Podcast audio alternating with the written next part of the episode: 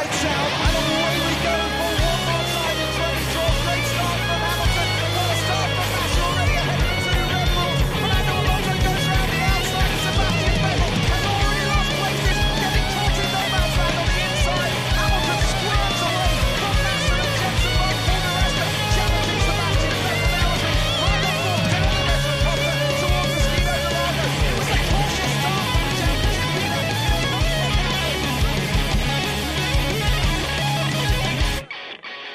Bonsoir à tous et bienvenue pour cette nouvelle émission du SAV de la F1. Nous sommes mercredi 18 juin et nous allons revenir en direct euh, à peu près sur les, les informations de votre discipline préférée. Et dans cette atmosphère brésilienne, j'ai avec moi la fine fleur de la F1. D'abord, notre président fondateur, Dininho do, Bra- do Brasil. Bonsoir Dininho. Bon dia. Bon dia, bien sûr, évidemment. J'ai aussi les deux petits derniers avec euh, Jassem qui n'est pas. J'ai euh, Buchorinho do Brasil. Bonsoir Buchorinho. Bonsoir. Et j'ai donc, vous l'avez compris avec moi, Jaquinho do Brasil. Bonsoir Jaquinho. Euh, bois à noter. Ouais, bon l'accent tu repasseras, mais c'est bien, c'est bel effort, bel effort.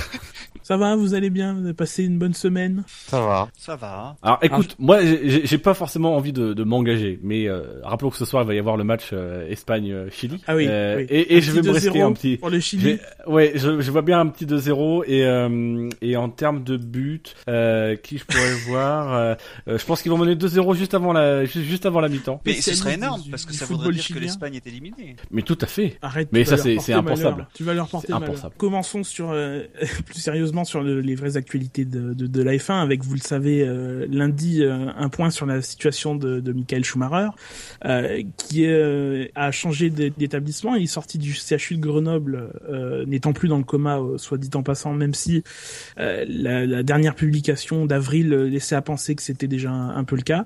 Voilà, il a été transféré dans un lieu tenu secret pendant 24 heures, hein, puisqu'on sait désormais qu'il est au CHUV de, Lausanne. Voilà, c'est un porte-parole de l'établissement qui a, qui a confirmé euh, voilà, ce fait. Alors je t'arrête aussi euh, parce qu'on aime bien s'arrêter aujourd'hui. Euh, J'en profite pour euh, pour dire que l'information principale quand même, c'est pas que Schumacher soit sorti du coma.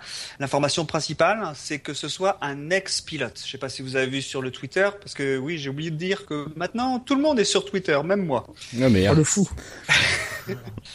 Ouais, West France qui dit qui euh, qui, en- qui dit euh, que euh, enfin qui a besoin de préciser que Michael Schumacher est un ex-pilote.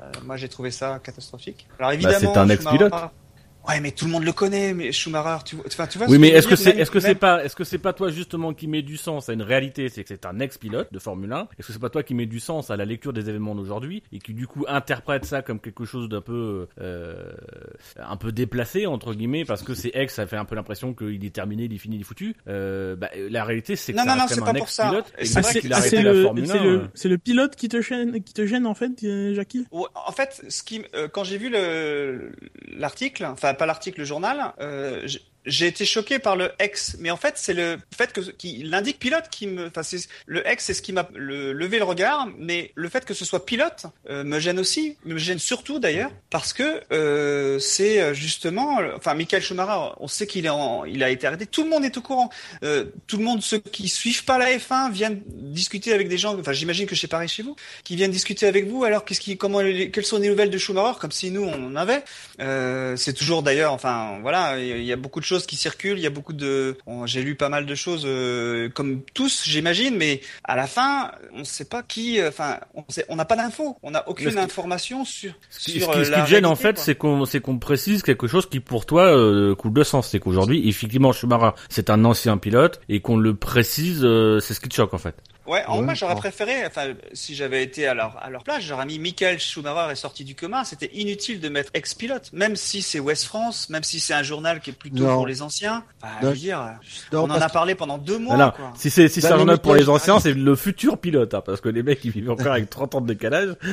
Alors, euh, moi je t'arrête parce que dans tous les dans tous les médias euh, généralistes, euh, euh, tu vois souvent que dès qu'ils parlent de sport automobile, ils parlent du pilote Sébastien Loeb, ils parlent du euh, pilote euh, Tom Christensen, ils parlent de, de l'ancien pilote Alain Prost. euh, voilà, c'est pour moi ça a toujours ils qualifient toujours que c'était euh, un, un pilote, un ancien pilote. euh, ça, ça me choque absolument pas. Ouais, mais moi ça m'a, moi ça m'a choqué un peu. Mais C'est dans un titre ou c'est dans le corps de l'article? C'est le titre. C'est le, le titre dans la une. Alors, Euh, Là, là, le titre, je veux bien le comprendre. C'est vrai que le si titre, euh, enfin, si tu mets si tu mets Schumacher, euh, j'ai envie de dire, ça, ça suffit quoi. Schumacher, euh, tout le monde, enfin, le nom, ça parle à tout le monde. T'as pas forcément Bah, besoin. C'est surtout, c'est dans la notion que dans dans l'article, le titre doit être efficace. Tu rajoutes deux mots qui sont pas efficaces, c'est ex-pilote quoi. Schumacher, ça suffit et ça fait un titre plus court, plus efficace, y a pas de problème. D'autant qu'il le rajoute, au moment euh, où il a eu son accident, on en a parlé sur tous les médias généralistes pendant euh, des jours et des jours, quoi.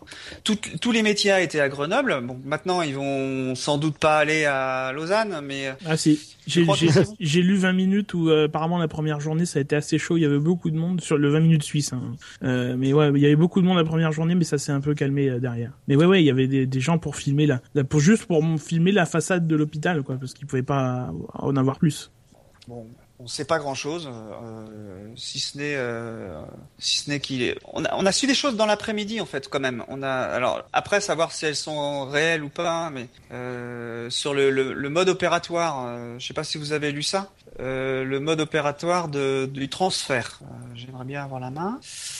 Bah, comme quoi, euh, comme quoi ça a été, euh, ça, il, a, il a il a voyagé sous un faux nom, etc. Ouais, il a voyagé sous Bah, un faux nom, les ambulanciers avaient. C'est anecdotique, je trouve. Oui, bah Non, oui, mais parce ce que, que ça c'est typiquement le cas de. Non, mais ce que, je- ce que je veux dire, c'est que bon, ça c'est anecdotique, mais après, ça, ça- savoir si c'est vrai ou si c'est pas vrai. Euh, Quelqu'un, alors, euh, enfin, ils ont dit que c'est toujours pareil. C'est on est on est vraiment dans de la rumeur pure. Hein, Non mais non mais non de la mais rumeur où- S- Sincèrement, sur ce cas-là, évidemment que c'est vrai. Enfin, tu, tu n'imagines pas aujourd'hui euh, un mec comme Schumacher se faire héliporter avec le nom Schumacher. Euh, Ah non, Schumacher lui-même, à l'époque où il faisait, où il faisait de, la, de la moto, je crois, il avait participé à un événement sous un autre nom parce qu'il voulait pas qu'on, qu'on, que ça attire l'attention sur lui parce qu'il voulait rester discret. Là, c'est juste, c'est juste le malade le plus, le, le, le plus, le plus connu peut-être du monde actuellement. Euh, le mec en tout cas qui est hospitalisé le plus connu au monde, euh, sans doute celui dont on surveille le moindre fait et geste, si, vous me permettez l'expression. Donc effectivement, qu'il soit transporté dans des conditions de secret euh, sous un faux nom, c'est même plutôt souhaitable. Si c'est des gens professionnels qui s'en occupent, c'est plutôt souhaitable effectivement qu'il y ait eu une confidentialité, qu'on aille retirer les téléphones aux chauffeurs des ambulances, aux chauffeurs, aux, aux, pilotes de l'hélicoptère, etc. C'est juste du professionnalisme. Non, mais ce que je suis allé un peu trop vite par rapport à ce que. Oui, oui, ça, je pense que ça, c'est- ça c'est vrai. Mais ce qui, ce qui, euh, ce que les ambulanciers, je crois que c'est les ambulanciers. euh, Enfin, quelqu'un a communiqué. Enfin, il, il est, il est indiqué dans la, la, la dépêche que j'ai, moi, c'est que Schumacher n'a pas parlé, mais il a communiqué avec les ambulanciers par des hochements de tête durant les quelques 200 km du trajet Grenoble-Lausanne. Donc, évidemment, ça, ce que, ce que je voulais dire, ça, on est dans le. Enfin, voilà, c'est- vrai ou c'est pas vrai, on, on s'en fout. Enfin. Oui, mais dans ce cas-là, tu, pas- pas le vérifier. tu, tu, quoi. tu as ce raisonnement-là sur toute information qui n'est pas officielle. Euh, là, t'as quand même aujourd'hui, même si la source n'est pas citée, on te précise quand même que c'est une source proche, euh, visiblement, de, la société euh, d'ambulance qui s'est chargée du transfert. Euh, bon, voilà, tu, tu faut quand même faire confiance au journaliste qui est pas non plus parti pour affirmer qu'un tel est un tel, euh, juste pour le plaisir d'avoir quelque chose à raconter. Ou alors, effectivement, là, on est on est dans une dérive du journalisme, qui est même plus du journalisme, mais on est dans une dérive dans une dérive très grave. Voilà, aujourd'hui qu'on ne cite pas la personne, c'est une information avec une source qui est anonyme, mais cette source-là, en l'état, vu ce qu'elle prétend être, euh, en tout cas vu ce qu'on prétend qu'elle est, euh, ça semble plutôt cohérent. Et en plus, si on raisonne un tout petit peu, c'est logique. Enfin, euh, à la limite, tu peux, tu peux, peux discréditer une source quand l'information qu'on qu'on te donne n'est pas, ne te semble pas fiable ou ne, te semble un peu saugrenue. Euh, là, pour le coup, on aurait quelqu'un qui nous aurait dit, bah oui, on savait que c'était Michael Schumacher, etc. Euh, là, moi, je l'aurais pas cru parce que tu te doutes bien qu'un mec comme Schumacher, tu te transportes en confidentialité. Donc, euh, c'est ce qui donne un ensemble de crédit. Mais ça, c'est le travail du lecteur, le ton travail à toi de, de lecteur, d'auditeur ou de téléspectateur, de comprendre aussi qu'il y a une conjonction d'éléments qui accréditent ou pas l'information. Oui, moi je pense que c'est la réalité, hein, mais bon, on va pas avoir beaucoup d'informations officielles de toute façon. Sabine Kem a, on va dire, progressivement donné de moins en moins d'informations. Euh, Mais moi, j'ai quelque chose qui me, j'ai quelque chose qui me dérange dans cette histoire, euh, c'est que pourquoi donner une communication en sachant très bien qu'elle va relancer les rumeurs, qu'elle va relancer toute cette machine de presse, etc., euh, qu'elle va relancer les spéculations qui sont évidemment naturelles face à une face à une information. Pourquoi relancer cette machine si t'as rien à dire? Concrètement, aujourd'hui, ce que nous a dit Sabine Kem, c'est que grosso modo, il y a deux mois, il avait des moments de conscience, qu'aujourd'hui, il est sorti du coma, il a des moments de conscience un peu plus prolongés, d'après ce qu'on a pu comprendre euh, de sources proches euh, de l'hôpital euh, du, du, du CHI euh, du, du CHU vaudois. Euh, donc, euh, donc visiblement son état, c'est, c'est- on, sait, on est incapable de dire s'il s'est amélioré ou pas. On sait juste qu'il est sorti du coma, ce qui plus ou moins, euh, si on est entre les lignes de ce qu'avait été la dernière fois, était déjà le cas. Euh, la seule information, c'est qu'il a été déplacé. Est-ce qu'on avait besoin de nous faire une communication pour nous dire Michael Schumacher a été déplacé, Euh, en sachant derrière que ce qui est, ce qui est très, moi, ce qui, ce qui, ce qui m'énerve un tout petit peu dans cette communication-là, c'est que derrière après on dit oui, mais il faut respecter euh, la famille, on fera pas de communiquer, etc. Mais dans ce cas-là, ne communiquez pas, arrêtez de communiquer. Si vous voulez que les gens arrêtent de, de spéculer, si vous voulez qu'on oublie Schumacher, qu'on lui laisse le temps, eh ben arrêtez d'entretenir, même s'ils le font euh, une fois tous les deux mois, on va pas dire qu'ils qu'ils- qu'ils jouent à fond le, le rouleau euh, pour entretenir la rumeur, enfin pour entretenir l'information. Mais arrêtez d'entretenir le truc. Déplacez-le, restez dans, dans le secret, dans la confidentialité. Et puis voilà, si, les- gens viennent à poser des questions sur à quel il a été déplacé, vous direz oui, effectivement, il a été déplacé, point barre. Mais ne soyez pas les acteurs de cette communication. C'est ce que je comprends pas. Oui, je suis d'accord avec toi. C'est incompréhensible qui demande le respect complet de la famille euh, et qui presque, tu sais, chaque information qui nous lâchait au début, euh, tu sentais que presque tu, le- que tu l'as arraché, qu'elle été un peu contrainte et forcée la communication. Je te dis, mais justement, c'est le souffle était retombé. Pourquoi euh, relancer la machine? C'est Ouais, moi je, je, je, je pense que voilà, moi, moi je suis je, suis pas un fan de Schumacher absolu, mais euh, au contraire même. Euh, mais je pense que c'est quand même important de rassurer un petit peu euh, le- les fans pour dire que il va quand même un peu mieux. C'est pas encore la grande forme. Alors, Il va je vais, pas- je vais, Mais je vais, je vais, je vais prendre une situation concrète, Jackie. Imaginons, euh, je te le souhaite pas, je touche du bois, mais quelqu'un de ta famille est malade, vous allez voir le médecin. Le médecin, pour te rassurer, va dire, écoutez, euh, on l'a changé de chambre, mais euh, par respect pour sa condition, je peux pas forcément vous en dire plus. Ça te rassure ou pas? Ce qui te rassure, c'est qu'à un moment donné, on mette des mots clairs sur une situation claire ou qu'on se taise, qu'on dise simplement, il a mais rien si, à si c'est signaler. quelqu'un si c'est quelqu'un de mon entourage, je saurais. Euh, Oui. Là, c'est différent. oui, non, mais le problème, c'est que là, ils ont même pas communiqué sur l'état de santé. En fait, ils ont juste communiqué Non, non, sur non. le fait qu'ils ont déplacé. Ouais, voilà. C'est c'est tout. Donc j'ai- et c'est ah, c'est là où Dino a raison pour dire qu'ils l'ont euh, déplacé. Ils avaient, pour moi, il, il fallait il valait mieux qu'ils qu'ils disent rien du tout. Et ça rassure, en, ça, ça rassure en rien. Enfin, je suis désolé, mais euh, il y a peut-être des gens effectivement aujourd'hui qui sont contents parce qu'il y a des articles qui ont été titrés Schumacher est sorti du coma. Euh, mais concrètement, quand on regarde les faits, quand on suit un petit peu euh, les analyses de, de certains médecins euh, et notamment Gary Erstein sur son blog, qui est une analyse très pertinente, il y a strictement rien de changé. La seule véritable information, c'est qu'il a, été déplacé. C'est même, je vais pas, je vais, je vais tomber dans la spéculation, euh, mais je- c'est peut-être même alarmant. C'est que s'il a été déplacé, c'est qu'aujourd'hui, effectivement, il, c'est ce qu'explique euh, Arshine sur son blog, c'est qu'il a plus besoin d'être en, en, en soins intensifs, euh, qu'il peut très bien être déplacé dans, dans, pour un centre de réadaptation à proximité. Euh, mais s'il a été déplacé, c'est ce entre guillemets, c'est qu'aujourd'hui, il a atteint le, le maximum de, de ce qui pouvait être atteint et que il rentre dans la phase de, de la guérison et de et de comment s'appelle du de, de le ah, euh, La rééducation. de la rééducation et de la, de la réadaptation et de la convalescence. Euh, il rentre dans une phase de convalescence et aujourd'hui, quand on n'a aucune information sur son état de santé réel, quand on ne sait rien et que les seuls bruits qu'on a c'est euh, il communique en ouvrant les yeux, etc.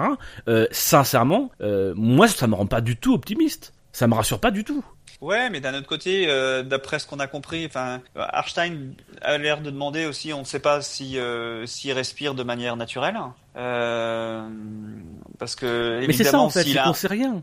Alors, je suis pas c'est- tout à c'est- fait c'est tout le d'accord. problème, que c'est-à-dire les que- dernières informations qu'on avait de manière officielle, c'est-à-dire par Sabine Kem, c'était il a des phases de réveil, de d'éveil, pardon. Et ça voulait pas dire du tout qu'il était sorti du coma. Après, il y a eu plein de spéculations. Faut pas, faut pas oublier. Il y a eu plein de spéculations, des articles qui sont sortis euh, par des journaux allemands qui, qui, qui sous-entendaient qu'il était sorti du coma. Euh, là, elle a fait que confirmer euh, cet état de fait et que lundi, il était bien sorti du coma. Il avait des bonnes phases, enfin des phases de, de, de réveil, euh, on va dire, euh, qui étaient plus importantes et qui permettaient de faire un transfert. Moi, honnêtement, je, je, je pense que cette information, elle est, et je comprends ce que tu veux dire, qu'elle n'est pas forcément primordiale, que c'est juste un, un, un- une information sur le transfert, hein, que on s'en fout de savoir qu'il change de chambre.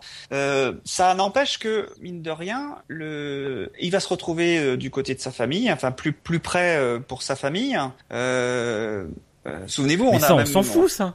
Ah, mais c'est, c'est, c'est- Non, je pense que c'est- C'est pas qu'on s'en fout, moi- c'est que en fait ça nous regarde pas. Enfin, Exactement. Il y a un moment ou un autre. euh, oui, oui, c'est- moi, mais- moi, euh, j'arrive plus à m'y m'y intéresser. Enfin, ce, ce serait ma famille dans ce cas-là. Je, je voudrais plus qu'on en parle, quoi. Enfin, que que que ça reste en- entre quatre murs, euh, que que que je m'occupe de, de ma famille, euh, de la personne qui va pas bien, et que euh, les autres. euh, Alors, je comprends que c'est une personne publique, mais à un moment, euh, la personne publique, euh, elle est retraitée, elle avait plus d'activité euh, euh, définie. Euh, voilà, euh, elle est, elle est sortie du coma, euh, c'est tout, quoi, ça Mais- suffit. Quoi. Mais, mais dans cas-là, pourquoi se prêter au jeu du communiqué? Ouais, mais je pense que ce sera le seul communiqué avant un- très longtemps. Honnêtement, hein. je pense que c'était le.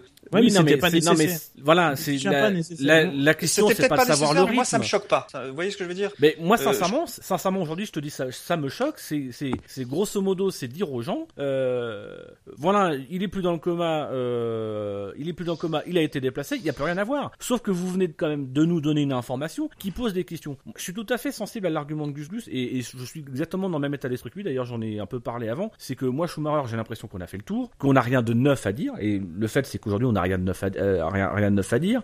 Euh, et que guérison c'est n'est pas le temps médiatique, hein, c'est pas c'est pas que c'est pas que je m'en fiche, c'est simplement c'est qu'aujourd'hui c'est ça relève de sa sphère privée, c'est que j'espère un jour avoir de bonnes nouvelles, mais je cours pas après ces nouvelles. Euh, maintenant, force est de constater que là aujourd'hui c'est pas des spéculations, c'est pas le build, c'est pas euh, c'est pas euh, Ouest France, c'est pas c'est pas enfin c'est pas qui tu veux, euh, c'est Sabine Kem qui publie un communiqué et que nécessairement cette information va être reprise par des sites, elle va susciter des attentes, des interrogations, des espoirs auxquels derrière tu n'apportes pas de réponse.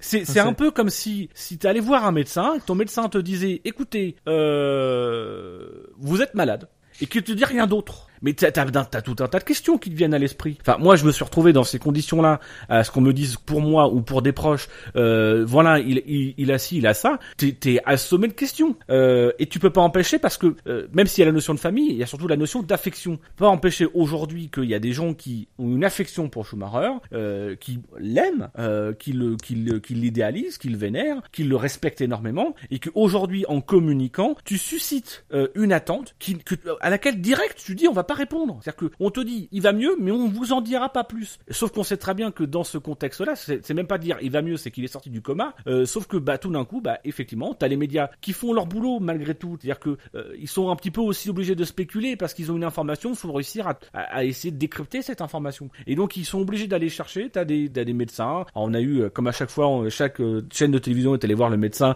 du CHU de son coin, euh, etc. pour avoir des opinions qui soulèvent des interrogations. Euh, mais en même temps, ces interventions-là sont aussi légitimes, dans la mesure où c'est des questions que tout le monde se pose. Enfin, moi, je me les pose pas. Enfin, je me les pose, mais après, je cherche pas la réponse parce que je sais que je l'aurai pas la réponse. Mais c'est des questions que tout le monde se pose et susciter cette attente, je me demande quel est l'intérêt. Surtout quand on veut euh, faire une sorte de bulle autour de Michael Schumacher pour qu'il puisse se... se... Ce, qui est, ce qui est terrible, je vais te le dire au fond de ma pensée, c'est que j'ai l'impression que ce Michael Schumacher, il est dans un piteux état et qu'on essaye de te le faire vivre. Qu'on essaye de te de t'entretenir le Michael Schumacher parce que Michael Schumacher malgré tout ça reste un business derrière que ça reste encore aujourd'hui quelqu'un qui est extrêmement bankable et c'est pour ça qu'on en parle que euh, il y a aussi euh, peut-être le- les espoirs de la famille etc qu'il y a des gens qu'il faut y a une sorte de de, de mythe peut-être à créer aussi derrière et que voilà on- j'ai quelque chose qui me gêne dans cette communication c'est que j'ai l'impression qu'on veut entretenir le le souvenir du champion. Et ça ça me c'est même limite ça m'énerve de la part de Sabine Ça m'énerve cette communication là m'énerve Ouais, c'est à Moi- surveiller, mais euh, je pense pas que ce soit ça quand même. Moi, ce que je trouve le pire, c'est que du coup, on, on prononce le mot euh, coma, le- l'expression sortir du coma, mais ce que beaucoup oublient, euh, il y en a très peu qui l'ont rappelé, c'est que ça ne signifie absolument pas qu'il est sorti d'affaires. Euh, on a un exemple assez récent qui prouve malheureusement le, contraire. Maria de Villota a, eu des séquelles de, son accident. Elle, a, elle a- eu beau être sortie du coma, avoir vécu un an derrière. après, elle en a pas réchappé. Euh, Donc voilà, il y a le concert de, de, de, de satisfaction de, de la nouvelle. Moi, ça m'a semblé vraiment, franchement, très déplacé par rapport à, à- déjà à la longueur du communiqué et, à- et à sa teneur. quoi. Mais c'est pour ça la trouvé limite- ça assez ahurissant. Quoi. Autant, autant quitte à attendre un an, deux ans, trois ans, autant venir dans trois ans que Sabine Kem vienne, fasse une conférence de presse en disant voilà, il y a trois ans, Michael Schumacher a eu un accident. Depuis, on a gardé le secret, enfin, on a gardé le silence sur son, sur son, son état de santé. Aujourd'hui, on arrive à un niveau où on a des certitudes en ce qui le concerne. Euh, on sait ce qu'il a traversé ces trois dernières, années. On sait vers quoi il se dirige. Euh, il est toujours euh, dans un état euh, euh, de conscience minimale. Euh, il est peut-être en fauteuil roulant. Il sait peut-être pas parler. Mais au moins, on a des informations vérifiées. Là, ce qui me, ce qui me, après, je, je pense que c'est aussi à l'image de la famille qui a peut-être aussi du mal à, à, à lâcher le, à lâcher le Schumacher et qui, enfin, j'ai du mal à, à trouver du sens. Mais je- à la limite, tu vois, je préférais qu'aujourd'hui Sabine Kem se taise vraiment, qu'elle reste dans la limite qu'elle s'est fixée, c'est qu'on ne parle pas du cas de Michael Schumacher, on n'en parle plus, ce qu'elle nous avait dit il y a deux mois, sauf que deux mois après elle revient. Alors moi je m'attends très bien, on est le, on est le 18 juin, et ben je, je vous donne rendez-vous vers la mi-août. Euh, je vous donne rendez-vous vers la mi-août, on fera sans doute un SAV pour reparler de Michael Schumacher, qui aura peut-être dit ses premiers mots, etc. Euh, Aujourd'hui, moi, ce que, ce que je veux, c'est simplement attendre, et quand il y a quelque chose de sûr, et surtout quand on est capable de nous, pas forcément de nous rassurer, mais de nous assurer sur quelque chose, de nous dire, simplement, je pense qu'aujourd'hui, ce que demandent les fans de, Formule 1, et en étant fan de Schumacher, je peux en parler, ce que je demande aujourd'hui, ce qu'on me dit, j'en ai rien à foutre d'avoir les détails sur son état de santé. Ce que je veux qu'on me dise, c'est, écoutez, Michael Schumacher a souffert d'un grave accident il va s'en remettre très lentement, très durement, et ses perspectives sont assez négatives. Euh, il faut qu'il reprenne à parler, il faut euh, qu'il reprenne à marcher. C'est un long travail. Laissez-nous le temps de faire ce travail. Euh, et, et- et voilà. Et c'est tout ce que je demande. Euh, alors, c'est pas forcément, évidemment, c'est rompre le secret médical, mais là pour le coup, si ton objectif c'est de rassurer les gens et d'avoir la paix, tu vas l'avoir la paix, parce que tu, tu fais, tu joues franc jeu avec les gens. Alors, je vais euh, émettre, me faire un peu l'avocat du diable aussi en même temps. Si je me dis peut-être que Kem, elle, a- elle a sorti ce communiqué parce qu'elle savait que le fait de transporter Schumacher, ils ont tout fait pour le cacher, pour pas être embêtés pendant le transport, mais elle savait qu'il y aurait des rumeurs après. Et donc, c'est peut-être pour couper court à toute rumeur, spéculation, elle a, sorti le communiqué pour, euh, pour couper l'herbe sous le pied, pour que les gens viennent pas les euh, embêter la famille. Il y a peut-être cette hypothèse. Oui, c'est- c'est c'est fort possible. Et qui, qui, qui, en fait, qui circonstances ont fait que le fait de le déplacer, elle a obligé à communiquer. Mais après, c'est-à-dire que, de toute façon, quoi qu'il arrive, on est dans, dans une situation difficile. C'est-à-dire qu'on est dans, dans un engrenage où, euh, effectivement, pour rassurer, je, je peux, je comprends parfaitement ce que tu dis. Pour rassurer, elle communique. Euh, maintenant, le problème, c'est qu'aujourd'hui, on est dans une société, c'est que euh, on va toujours, on veut toujours aller au-delà de l'information, savoir ce qui se cache derrière, et surtout quand tu dis pas grand-chose, parce que c'est clairement ce qu'a fait, c'est qu'elle dit pas grand-chose. Quand tu dis pas grand-chose, euh, voilà. À la limite, si vraiment elle avait, elle avait voulu faire le truc, il aurait même pas fallu dire qu'il est sorti du coma. C'était simplement dire, Michael Schumacher, nous avons réussi à, à le tra- transporter vers un hôpital plus proche de chez lui. Point barre. Tu confirmes, oui, Oui, il a été transporté. Point barre. Il n'y a pas forcément Pour, derrière euh, à déblatérer sur son état. Le problème, c'est que c'est, c'est elle par le communiqué qui commence à donner. Euh, il y a, c'est un changement de vocabulaire, c'est que le mot sorti du coma n'était pas sorti lors du précédent communiqué. L'un, il est dans le, dans le nouveau communiqué. Donc, ça donne l'impression d'une évolution et d'une évolution positive puisqu'il était dans un état et qu'il en sort. Sauf que, bah, effectivement, quand tu regardes la réalité des choses, c'est que euh, d'abord, on n'en sait rien. Euh, on ne sait pas concrètement ce qui se passe. Et puis, euh, sorti du coma, ça veut pas dire grand-chose. Donc, c'est, je pense que c'est, c'est, c'est, c'est- si tu veux, c'est des contraintes qui sont, euh, euh, c'est, c'est, je pense qu'il faut que elle, elle tire aussi les leçons parce que je pense que, euh, en tout cas, tout l'environnement de la communication se trouve quand même face à un cas qui est, qui est extrêmement rare en termes de communication, qui est pas un cas d'école, c'est un cas euh, qui est très dur à gérer. Ils sont aussi, de, de- de- doivent aussi entre guillemets improviser leur communication et ça, on l'a senti dès le départ. Euh, nous aussi, on doit peut-être aussi euh, apprendre de, de, de, de pas trop nous nous enthousiasmer à chaque communiqué. Euh, mais ça, c'est c'est quelque chose qui est très difficile à faire.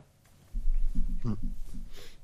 Moi, je trouve que, le- sincèrement, le meilleur communiqué, je suis prêt à attendre 10 ans. Le meilleur communiqué, c'est de voir Michael Schumacher secouer un drapeau à damier euh, au-dessus d'un- du- d'une arrivée de Grand Prix. Et, et je veux même pas le savoir à l'avant, je veux même pas le voir venir. Je veux être surpris, le voir arriver, et, et c'est tout, quoi. Euh, ça sera peut-être dur d'attendre, mais au moins, voilà, ça, ça, ça viendra. C'est, je pourrais Oui. être que surpris et que, et que content, en fait. Et au pire, j'aurais oublié. Que quelqu'un t'entende. Oui. Tu le vois même pas dans une voiture, par contre. hein. Non mais alors après on est on est dans le ressenti personnel et dans le. Dans Ah mais le- je suis d'accord avec toi, hein, Dino. hein. Euh, Moi, je, je pense sincèrement, je pense aujourd'hui que c'est quelque chose qui est très compliqué, que faut, ah, voilà, ce qui, ce qui, alors, on, s'en- on peut s'en remettre. Alors, encore une fois, on dit on peut s'en remettre par rapport à des choses qu'on ne sait pas, mais on peut s'en remettre des gens qui ont subi des traumatismes très lourds, qui se sont retrouvés sans, sans avoir la, la parole, sans avoir. euh, euh, moi, je me rappelle le, le cas d'une professeure, euh, d'une professeure de, de, de lettres, euh, non, d'une d'une prof- d'une institutrice qui a été tombée, plongée dans le coma suite à un accident et qui, quand elle était revenue, ne, ne, ne savait plus lire. Elle avait- mais c'est même pas qu'elle ne savait plus lire, c'est qu'elle ne pouvait plus apprendre à lire. Euh, donc, je pars du principe, c'est qu'on ne ressort jamais comme ça. Après, chacun, euh, chacun a sa vision de la vie. Moi, la vision de la vie, c'est je veux que la personne soit à 100% comme avant. Euh, c'est même à titre personnel des consignes que j'ai passées autour de moi et je le répète à ma famille. Si jamais il doit m'arriver un, un- un- ce genre de truc, je dis à mes amis. Euh, S'il doit m'arriver ce genre de truc, je touche du bois. Mais je ne veux pas être maintenu dans un état où je serais pas à 100%, même 95% de, de, de ce que j'étais avant. Euh, voilà. Après, c'est une, je pense que c'est une vision de la vie, une vision de ce que c'est qu'être, qu'être, qu'être un homme, de ce qu'être, de ce qu'est être humain, et c'est propre à chacun. C'est les convictions de chacun, et ça regarde chacun. Ce sera enregistré en tout cas. c'est enregistré, hein, Dino. C'est ton, Attends, je vérifie. c'est ton appel du 18 juin. Non, mais ça saurait si ma famille écoutait le SAV. Ouais, mais nous, on, on le sait, on pourra le dire. Ouais. Vous, vous permettez que je fasse la transition vers un sujet suivant, s'il vous plaît? Ouais. Avec euh, Ferrari, euh, qui euh, elle aussi est dans le coma, hein, visiblement. De. Euh, Même si Briator veut la transporter vers, un, vers une autre clinique. oui, il risque pas d'arriver non plus. Non, non. Briator, il veut la doper, tu dis. Alors Ferrari, disais-je, qui euh, voilà, qui quelques rumeurs autour et puis Montezemolo qui, qui s'agite hein, comme souvent, avec évidemment la concordance des, des 24 heures du Mans, dont euh, le départ a été donné par euh, ni plus ni moins que, que Fernando euh, Alonso. Et euh, dans le même temps, on a euh, Luca Di Montezemolo qui se plaint au Wall Street Journal de, de, de la Formule 1 qui ne fonctionne plus, qui décline, qui n'attire plus assez de sponsors, de fans, etc. Parce que on veut voir du spectacle et pas un sport à l'économie, etc., etc. Enfin, son refrain habituel qui a provoqué c- certains papiers sur sur le site, par exemple. En fait, là, tu viens de décrire l'écurie Ferrari. Oui, aussi, ça marche aussi. Euh, et donc, qui dit, euh, qui visiblement menace de, se- selon le Wall Street Journal, hein, après, euh, euh, il faut voir, euh, de délaisser la F1 en 2020, qui est la date où le- le- l'engagement commercial de Ferrari avec la FOM euh, s'arrête, accords concordent, pour aller faire de, de, de l'endurance. Alors Ferrari a, a réagi par communiqué. En soulignant que de toute façon si Ferrari voulait faire les deux, elle le ferait euh, en même temps. L'un n'empêche pas l'autre et que évidemment les propos de Montezemolo ont été euh, déformés, euh, tirés aux, extrêmes. Alors info ou intox selon vous? La dernière fois qu'ils ont fait ça, je me souviens, c'était à l'époque où Mosley voulait faire les budgets capés à 50 millions de dollars et Ferrari menaçait justement de quitter quitter la F1 pour mon- monter un championnat parallèle. Non, Euh, il y a eu, il y en a eu d'autres après. Non, mais la dernière fois que là c'était Ferrari, euh, il y avait des rumeurs sur le Mans et c'était Montezemolo qui avait euh, justement ouvert, enfin déclenché le départ, que ce qu'a fait Fernando euh, cette année. Euh, moi, je peux pas m'empêcher de penser que Ferrari euh, au Mans, euh, ça a du sens. Euh, euh, Ils, font quoi? À un moment donné, Oui. faut être réaliste. Ils- ils- non, mais ils sont, ils sont déjà dans la merde en Formule 1 depuis 5 ou 10 ans. Ils font, ils font des voitures. Ils sont même pas capables de concevoir un moteur, de concevoir, etc. Ils vont aller au Mans face à Audi, Porsche et Toyota, quoi. Enfin, mais à un moment donné, faut être quoi. C'est pas parce que Nissan, Ferrari a une grande histoire euh, au Mans et une brillante histoire que pour autant ils vont aujourd'hui ils vont. Alors certes historiquement ça aurait des symboles, mais moi je vous le dis clairement, si Ferrari va au Mans, ils vont se casser la gueule. Surtout Ah, s'il y a mais- Audi en face. Enfin, tout le monde se casse, tu me diras, tout le monde se casse la gueule face à Audi, mais Je suis pas d'accord, hein, mais euh, parce que je, moi j'ai, j'ai, enfin, je pense qu'on est, on est pas mal nombreux à avoir regardé les, les 24 heures cette année là. Voilà, Ouais. parle pas. On en parle? Allez, on en parle. Non. On en parle. On a hein regardé Allez, on en 21. parle. Bah, je dis, regardez, euh, je- la télé était sur Eurosport pendant 21 heures. Bah, Elle a pas fait, apprécié la télé d'ailleurs. on- moi, moi, je, moi, j'ai noté des choses quand même. J'ai failli en faire un papier. Euh, moi, j'ai noté en fait que euh, Mans cette année, on a un débitmètre à 100 litres. On a une hybridation forte pour réduire la consommation de 30%. Ça vous rappelle quelque L'hybridation chose, qui euh, porte vraiment son nom. Il porte vraiment son nom. Oui, Euh, ça rappelle la F1 dans laquelle, que, ça laquelle- rappelle la que F1. Ferrari veut changer. Par contre, Ça me rappelle la, la F1 que Ferrari veut changer. C'est quand même un truc, euh, un truc de malade, quoi. par contre, on a un- Ferrari, s'il te plaît. Non. Fer- Ferrari nous dit, on va partir de la F1 parce que c'est une discipline où il faut qu'on économise et tout et ça nous plaît pas. Pour arri- arriver en endurance où c'est une discipline où il faut qu'on économise, où les pilotes, alors sont peut-être à fond, mais c'est pareil. C'est la même formule de base. Euh, Il y a des économies d'énergie, euh, il y a, il y a de l'électrique, il y a de l'hybride. La, la F1 et, et l'endurance en ce moment sont sur, alors c'est peut-être moins réglementé en endurance, mais c'est la même, c'est le même principe, quoi. Il y a, Ouais. il y a de l'essence et il faut pas la consommer. Enfin. Il y a du carburant pour le coup. Oui. Parce qu'en fait, ce que Ferrari va ça- pas faire un diesel, quoi. Oh, sais tu rien vois, Ma- Maserati sort un diesel euh, là de là dans les jours qui viennent là ils sortent ils sortent un diesel. Oui. Maserati, ça a Maserati, toujours c'est été. Maserati. Oui mais Ouais. c'était des moteurs Ferrari qui étaient dedans. Non, mais c'est ouais, mais c'est le sous Ferrari, Maserati ils peuvent se permettre eux de passer au diesel, pas Ferrari. Non, pas Ferrari, je suis d'accord. Et donc le règlement au moteur au Mans, enfin au WEC est on va dire similaire à la F1 ou proche, on va dire. Et pourtant on a trois moteurs complètement d'architecture complètement différente. Non, mais On a un V4 essence pour Porsche, on a un Ouais. V6 diesel et on a un V6 essence pour Toyota. Je sais pas ce que euh, ce que va choisir euh, euh, Nissan. Et alors au niveau hybridation, on a des hybridations en batterie pour pour Porsche, un flying wheel pour Audi, enfin une une roue à inertie pour euh, pour Audi, un volant d'inertie et euh, des supra ou superconducteurs. Su- Super condensateur. Condensateurs, pardon, euh, pour Toyota. Non mais c'est que quatre choses, enfin c'est trois choses différentes. mais c'est là où C'est là où Mais- c'est, moi je trouve que c'est Mais super. c'est là, mais c'est là où Eh oui. l'ACO, tu vois que l'ACO, ils réfléchissent intelligemment à leur règlement euh, technique. C'est que ils disent, ok, on va limiter la conso. euh, je on bride la consommation. Par contre, pour les solutions, euh, pour le niveau du moteur, vous faites ce que vous, ce qui vous arrange. Vous- Mais c'est pas la CO. limite. C'est si, la. d- Enfin, c'est la, la CO déjà avec la FIA, c'est Ouais, avec enfin, la c'est- FIA. C'est une coopération, mais surtout euh, c'est parce que la CO et la FIA dans le WEC ont le pouvoir, c'est pas les constructeurs qui choisissent. Mm. En, F, en F1, c'est la, la F1, c'est le championnat, c'est un championnat de constructeurs maintenant. Enfin, c'est la, la FIA Oui. n'a plus de pouvoir en F1. Alors sur ça, je j'ai j'ai quelque chose à redire. Euh, j'ai- parce que je me posais la question, ouais, on, on est d'accord, la, la F1 c'est un championnat de constructeurs, mais finalement le LMP1 euh, au Mans, euh, c'est quand même des constructeurs. non, mais si d'accord, mais c'est Mais c'est écoute, pas ça que je voulais dire. Écoute-moi. Ferrari, Ferrari, c'est 2 milliards d'euros de chiffre d'affaires. McLaren, là? Je vois Attends, pas. attends, tu vas, tu vas comprendre. McLaren, c'est 0,2 milliards. Mercedes, 114 milliards. Et Renault, même si euh, c'est pas un constructeur qui est là en tant qu'écurie, mais en tant que motoriste, c'est 41 milliards. D'accord? Audi, 50 milliards. Porsche, 14 milliards. Toyota, 170 milliards. Nissan, ça fera son 78 milliards. Bienvenue sur Auto Hebdo. Non, mais je veux dire, les constructeurs, les, les, les gros constructeurs, ils ne sont pas en F1. Ils sont au Mans Oui. Quand on dit que c'est un championnat de constructeurs, euh, la F1, Mais c'est un championnat de. Mais non, mais ça que je ce voulais que, dire. ce que, ce que C'est veut que- dire Gus Gus, c'est que, le euh, pouvoir aujourd'hui, en F1 est dans la main des constructeurs et pas dans la main du pouvoir organisateur. le pouvoir réglementaire, c'est-à-dire que c'est Pouvoir c'est- c'est réglementaire. ça aussi, c'est que la, la grande différence euh, et ce qui est justement très bien, euh, je me rappelle l'avoir souligné l'année dernière dans la nouvelle réglementation de- de- d'endurance, c'est qu'on fixe un cap et chacun a la liberté de trouver des solutions techniques, etc. Même si on peut penser qu'il y aura une, une, comment s'appelle une, convergence des innovations euh, à l'avenir, Euh, mais euh, voilà, on a fixé un cap et chacun sait des manières pour le réunir. Le problème, c'est que la Formule 1, on a pris le pied, on a pris le truc sous le mauvais angle, c'est que on a dit il faut réduire les coûts et on a voulu standardiser entre guillemets le concept de motorisation, etc.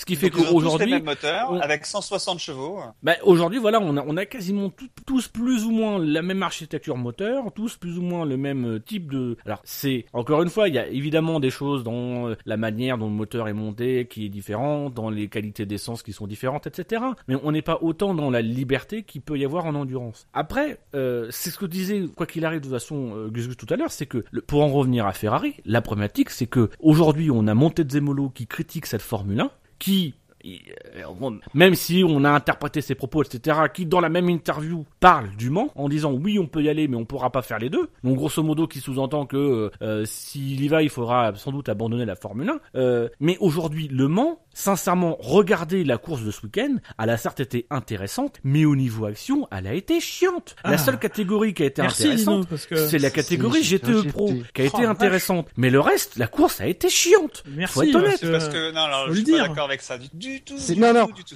Alors là, Mais non, mais non, mais pas ce que de non, dire ça. non, non. Si, non, non, si, si. Dans les- sur la piste. Elle a été aussi ça. chiante que ce qu'on trouve chiant les grands prix de Formule 1 aujourd'hui. C'est effectivement, c'est assez joué sur quoi? Elle s'est jouée sur des abandons et la seule course qui a été véritablement intéressante du point de vue performance et du point de vue sportivité, ça a été la GTE Pro où je crois qu'il y a les, les, les deux premiers de la catégorie qui finissent en quelques secondes, en tout cas qui jusqu'à jusqu'à 3-4 heures de l'arrivée sont en 2 ou 3 secondes. Ils se sont tirés la bourre pendant toute la course. La GTE Pro c'était intéressant. Je suis désolé, mais s'il n'y a pas eu la- la- s'il y a pas eu l'abandon de, de la Toyota, on se fait chier. S'il n'y a pas les problèmes techniques euh, des, des Audi, etc., on se fait chier. Euh, en Formule la 1, pluie, on se fait ça on l'a eu, c'est ce qu'on a appelé le Grand Prix du Canada, qui a été un très beau Grand Prix. Mais voilà, globalement, c'est le même produit. Sauf qu'il y en a un qui dure 2 heures et l'autre qui dure 24 heures. C'est ça la magie des 24 heures, c'est que ça dure 24 heures. Enfin, tu vas te coucher et la course continue. C'est c'est ça qui fait que de toute façon c'est un- c'est immanquable quoi. Enfin c'est c'est c'est c'est magique. C'est un truc euh, c'est un truc qui, qui est difficile à, à imaginer. Mais euh, euh, voilà cette année c'était pas euh, la panacée, c'était pas non plus un, un regardable. Hein, je veux dire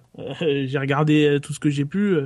bon il y a eu d'autres facteurs qui ont fait que je je me suis dit bon je vais pas tout regarder non plus parce que bon, la couverture d'Eurosport étant ce qu'elle est, euh, bah, j'ai pas mis de réveil euh, particulièrement pour me réveiller pour en voir plus que que voilà. Pareil. Mais Ah, c'est mais- con parce qu'en plus, la, la, le- ceux qui ont couvert la nuit étaient très intéressants. Et- et ceux qui puis- ont couvert la journée, c'était chiant, mais ceux qui étaient là la nuit étaient, très- étaient et, très et intéressants. puis les, les événements importants sont arrivés pendant la nuit en plus les, les, les changements de turbo des Audi, euh, la- la- l'abandon de la Toyota, euh, voilà c'est tout tout ça est arrivé pendant la nuit donc.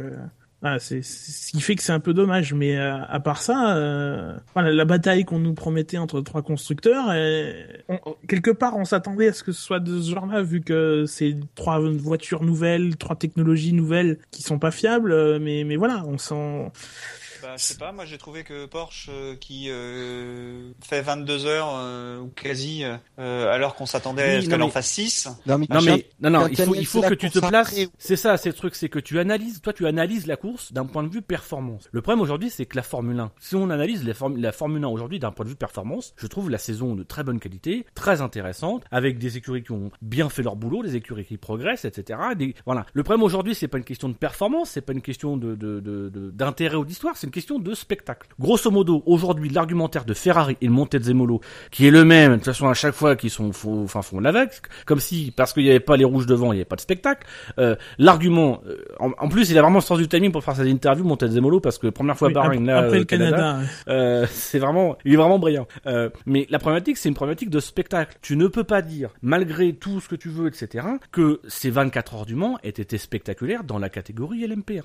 Il y a eu des, des, des, des, des courses spectaculaires il y a, il y a deux, trois saisons. Je me rappelle notamment d'une course. celle de 2011. où, euh, de, de, de, Celle 2011 avec, évidemment, euh, oui. avec Peugeot et Audi euh, Peugeot, qui sont euh, qui, qui, qui, sont- qui se tirent la bourre jusqu'à la fin. Ça, c'est spectaculaire parce que euh, voilà, en termes de performance, puis il y a des il y a des dépassements, il y a, il y a de l'action.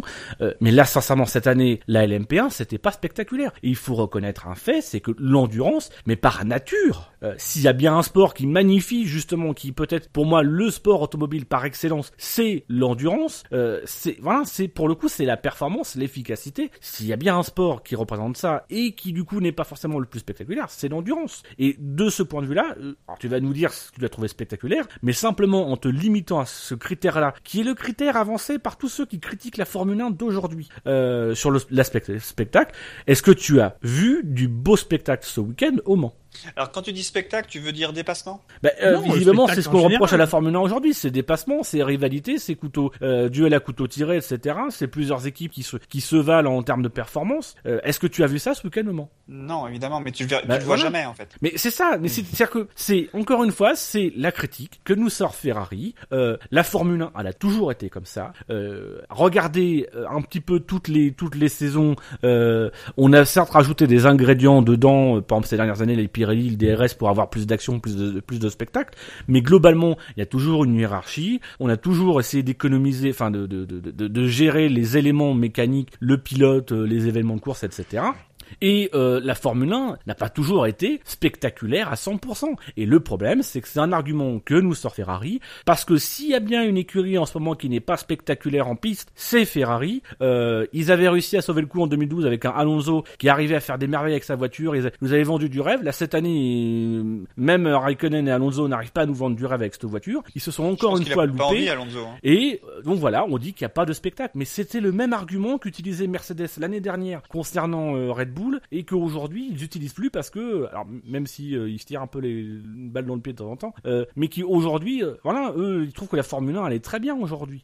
C'est, c'est, voilà, c'est. Moi j'ai envie de dire à Montezemolo, il veut aller faire le Mans, et bah qu'il y aille. Je ne demande Exactement. que ça. Mais s'il n'y va pas, c'est qu'il y a une réalité derrière. C'est que s'il n'y va pas, c'est qu'aujourd'hui, Le Mans, c'était très bien dans les années euh, 60-70 Ferrari, mais après sont arrivés des constructeurs un peu plus chevronnés, euh, un peu plus puissants, comme tu l'as dit, notamment financièrement. Il y a eu Ford, et puis ensuite il y a eu euh, euh, les constructeurs des années 80 et surtout 90 et 2000. Il y a eu Audi, et qu'aujourd'hui, je suis désolé, mais Ferrari, tout aussi prestigieuse et historique qu'elle veut, si elle va au Mans face à Audi, elle n'a aucune chance. S'ils sont incapables aujourd'hui de faire une, de, de, de trouver euh, des moyens financièrement de rivaliser avec Mercedes, qui était à la rue il y a encore deux saisons, je vois pas comment ils vont faire pour pour Audi, qui est le, le Red Bull puissance 19 de l'endurance. Je, je, je, je vois cette pas. Année, Donc, c'était- cette année, c'était chaud. Hein, parce que la, la, la, la 7, si elle n'avait pas abandonné. Bah, avec Euh, euh, oui, Non, mais mais elle a abandonné. Je veux, dire, il y a, y, a, bon, y a toute une balance de performance euh, pour équilibrer les, euh, les différentes technologies. hein. Avec, euh, ils, se servent des réservoirs d'essence pour pouvoir gérer,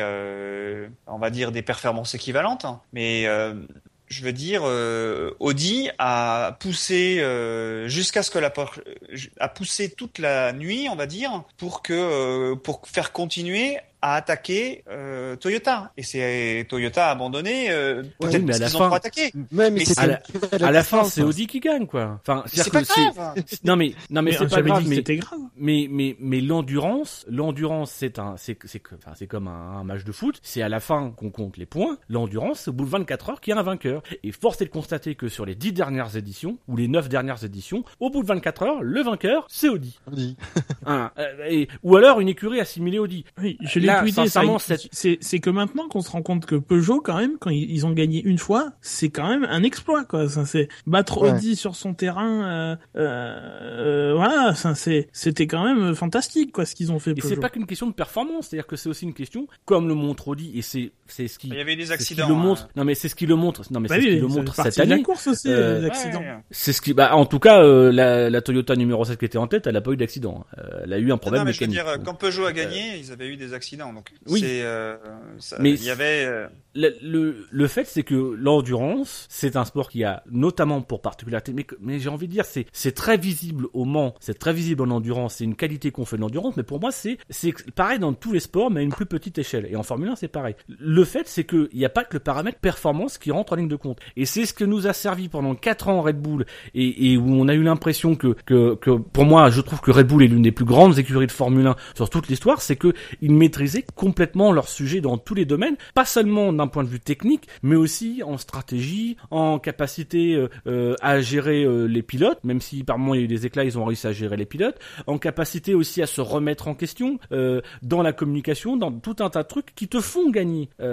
Ça aujourd'hui, Ferrari n'a pas la recette pour y arriver en Formule 1. Je vois pas comment ils vont avoir la recette, même pour y arriver s'ils veulent y aller en WTCC. Aujourd'hui, Ferrari peut aller dans le championnat qu'ils veulent. Aujourd'hui, tout simplement, je trouve qu'ils ils fonctionnent sur un logiciel qui date d'une certaine époque, euh, que ce logiciel, il a été changé par un certain monsieur Jean Todt, qui a appliqué des méthodes, que depuis que Jean Todt est là, bah, on n'a plus de développeurs pour corriger ce logiciel. Euh, voilà, donc on on sait plus trop quoi faire, euh, et, et qu'aujourd'hui, bah, tout simplement, on est dominé par des gens qui ont mieux compris ce qu'était le, le sport aujourd'hui. Et donc, bah, comme on n'est pas content, on joue sur euh, euh, la F1, c'était mieux avant, etc. Mais non, la F1 avant, c'était tout aussi pourri. Regardez les saisons 80, les saisons 70, les saisons 60, les saisons 60. Il y a eu des courses chiantes. On cite souvent l'exemple de McLaren dans les années 80. Je suis désolé, mais il y a des courses de McLaren en 88 qui sont des purges. Et on se fait chier.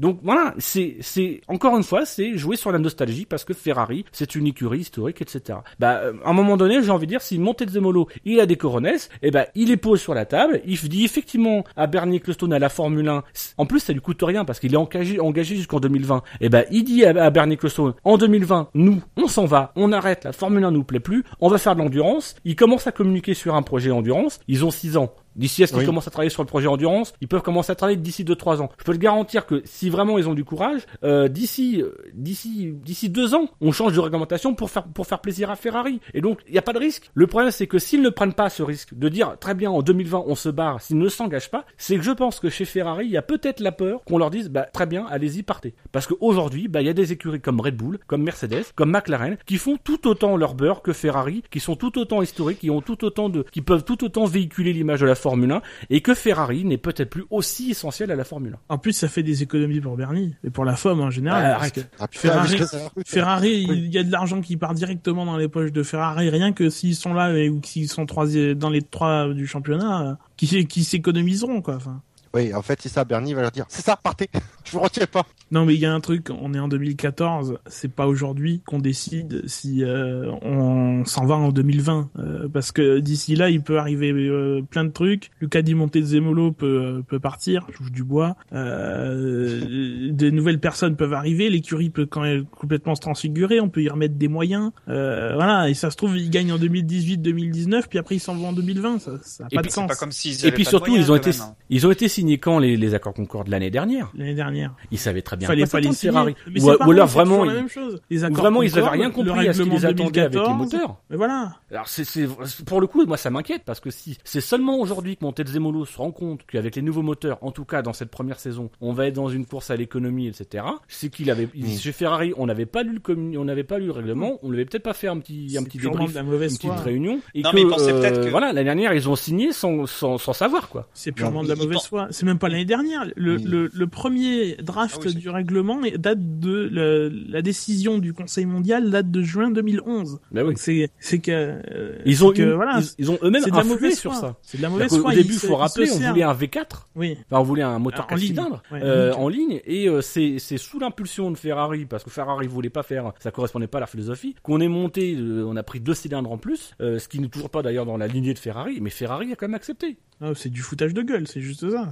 Il se sert de la, pense que- de la grogne externe, externe euh, qui qui a qui s'est emparé un peu du championnat. Enfin, au début, apparemment les, les audiences pardon sont en baisse, sont en baisse, etc. Donc il se sert de ça pour faire passer son discours qui malheureusement, euh, enfin malheureusement, bah, qui est faux. Enfin, c'est tout ce qu'il dit, c'est c'est c'est c'est c'est c'est zéro sur toute la ligne. Enfin, je veux dire. il fait ce que a- Red Bull a fait l'an dernier avec les pneus Mais Oui. c'est pire, c'est pire que ça. Si tu prends le euh, Montezemolo, moi je serais un journaliste, mais euh, Montezemolo il me balance ça, euh, c'est tout ce qu'il a balancé. Je lui dirais juste un mot. La Ferrari qui vient de tout juste de se sortir, c'est quoi? C'est le tip top de la technologie automobile et c'est une hybridation, c'est euh, toutes les nouvelles technologies finalement qu'on retrouve en Formule 1.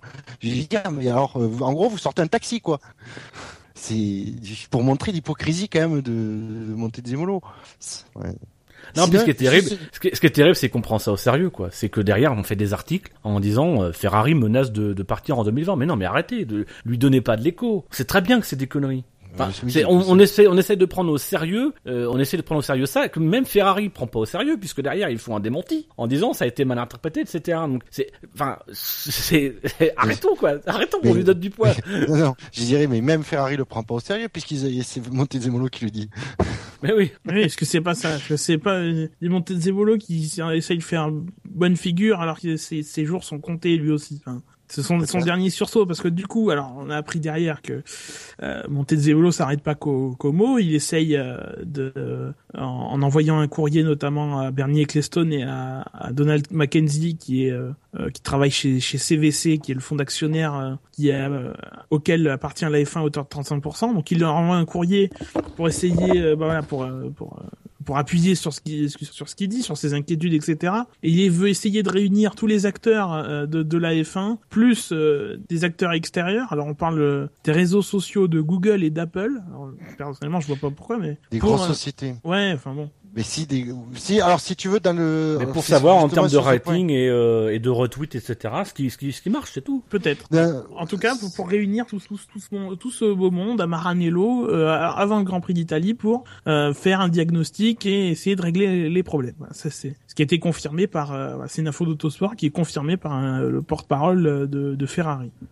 Euh, Au, au moment même où on va se réunir en Angleterre, là, juste avant le Grand Prix d'Autriche, Oui. les écuries, etc., les patrons, pour euh, réfléchir à la Formule 1 en problématique. Enfin, c'est, c'est encore une fois, c'est vouloir faire croire que euh, on est le seul à agir, à faire des trucs, on veut se mobiliser pour faire changer le truc. Ben, non, mais commence déjà par la changer aujourd'hui à la réunion qui a lieu, je sais plus euh, comment s'appelle le patelin. Euh, ils y étaient déjà allés il y a quelques semaines. Après ça, c'est peut-être beaucoup, à beaucoup plus court terme vu qu'on est euh, mi-juin, presque fin juin, que les règlements se décident avant le 30 et qu'il faut ratifier tout ça à la va-vite. Il y a un conseil mondial et tout euh, sur les, budgets, sur les, les, enfin tout ça euh, pour pour 2015. Après, euh, lui il voit peut-être à plus à plus long Mais- terme. Oui, Mais il voit il- plus long terme. Il voit surtout Monza, c'est qu'il faut réussir à euh, entre guillemets Monza à avoir un- une espèce de nuage de fumée qui parce qu'on gagnera pas Monza cette année, on n'a pas la voiture pour, euh, Ah oui. qui essaye de voilà, on va on va on va montrer que certes la F1 aujourd'hui convient pas, ça va être l'occasion justement pour lui de rappeler que la Formule 1 de cette année est une mauvaise Formule 1, qu'il faut la changer, il aura sans doute parce que c'est quand même faut reconnaître c'est qu'il c'est pas le seul à critiquer, c'est qu'il s'appuie aussi sur pas mal de gens qui critiquent, pas mal de de, de, de milieux, enfin, euh, les, les, les audiences sont pas bonnes,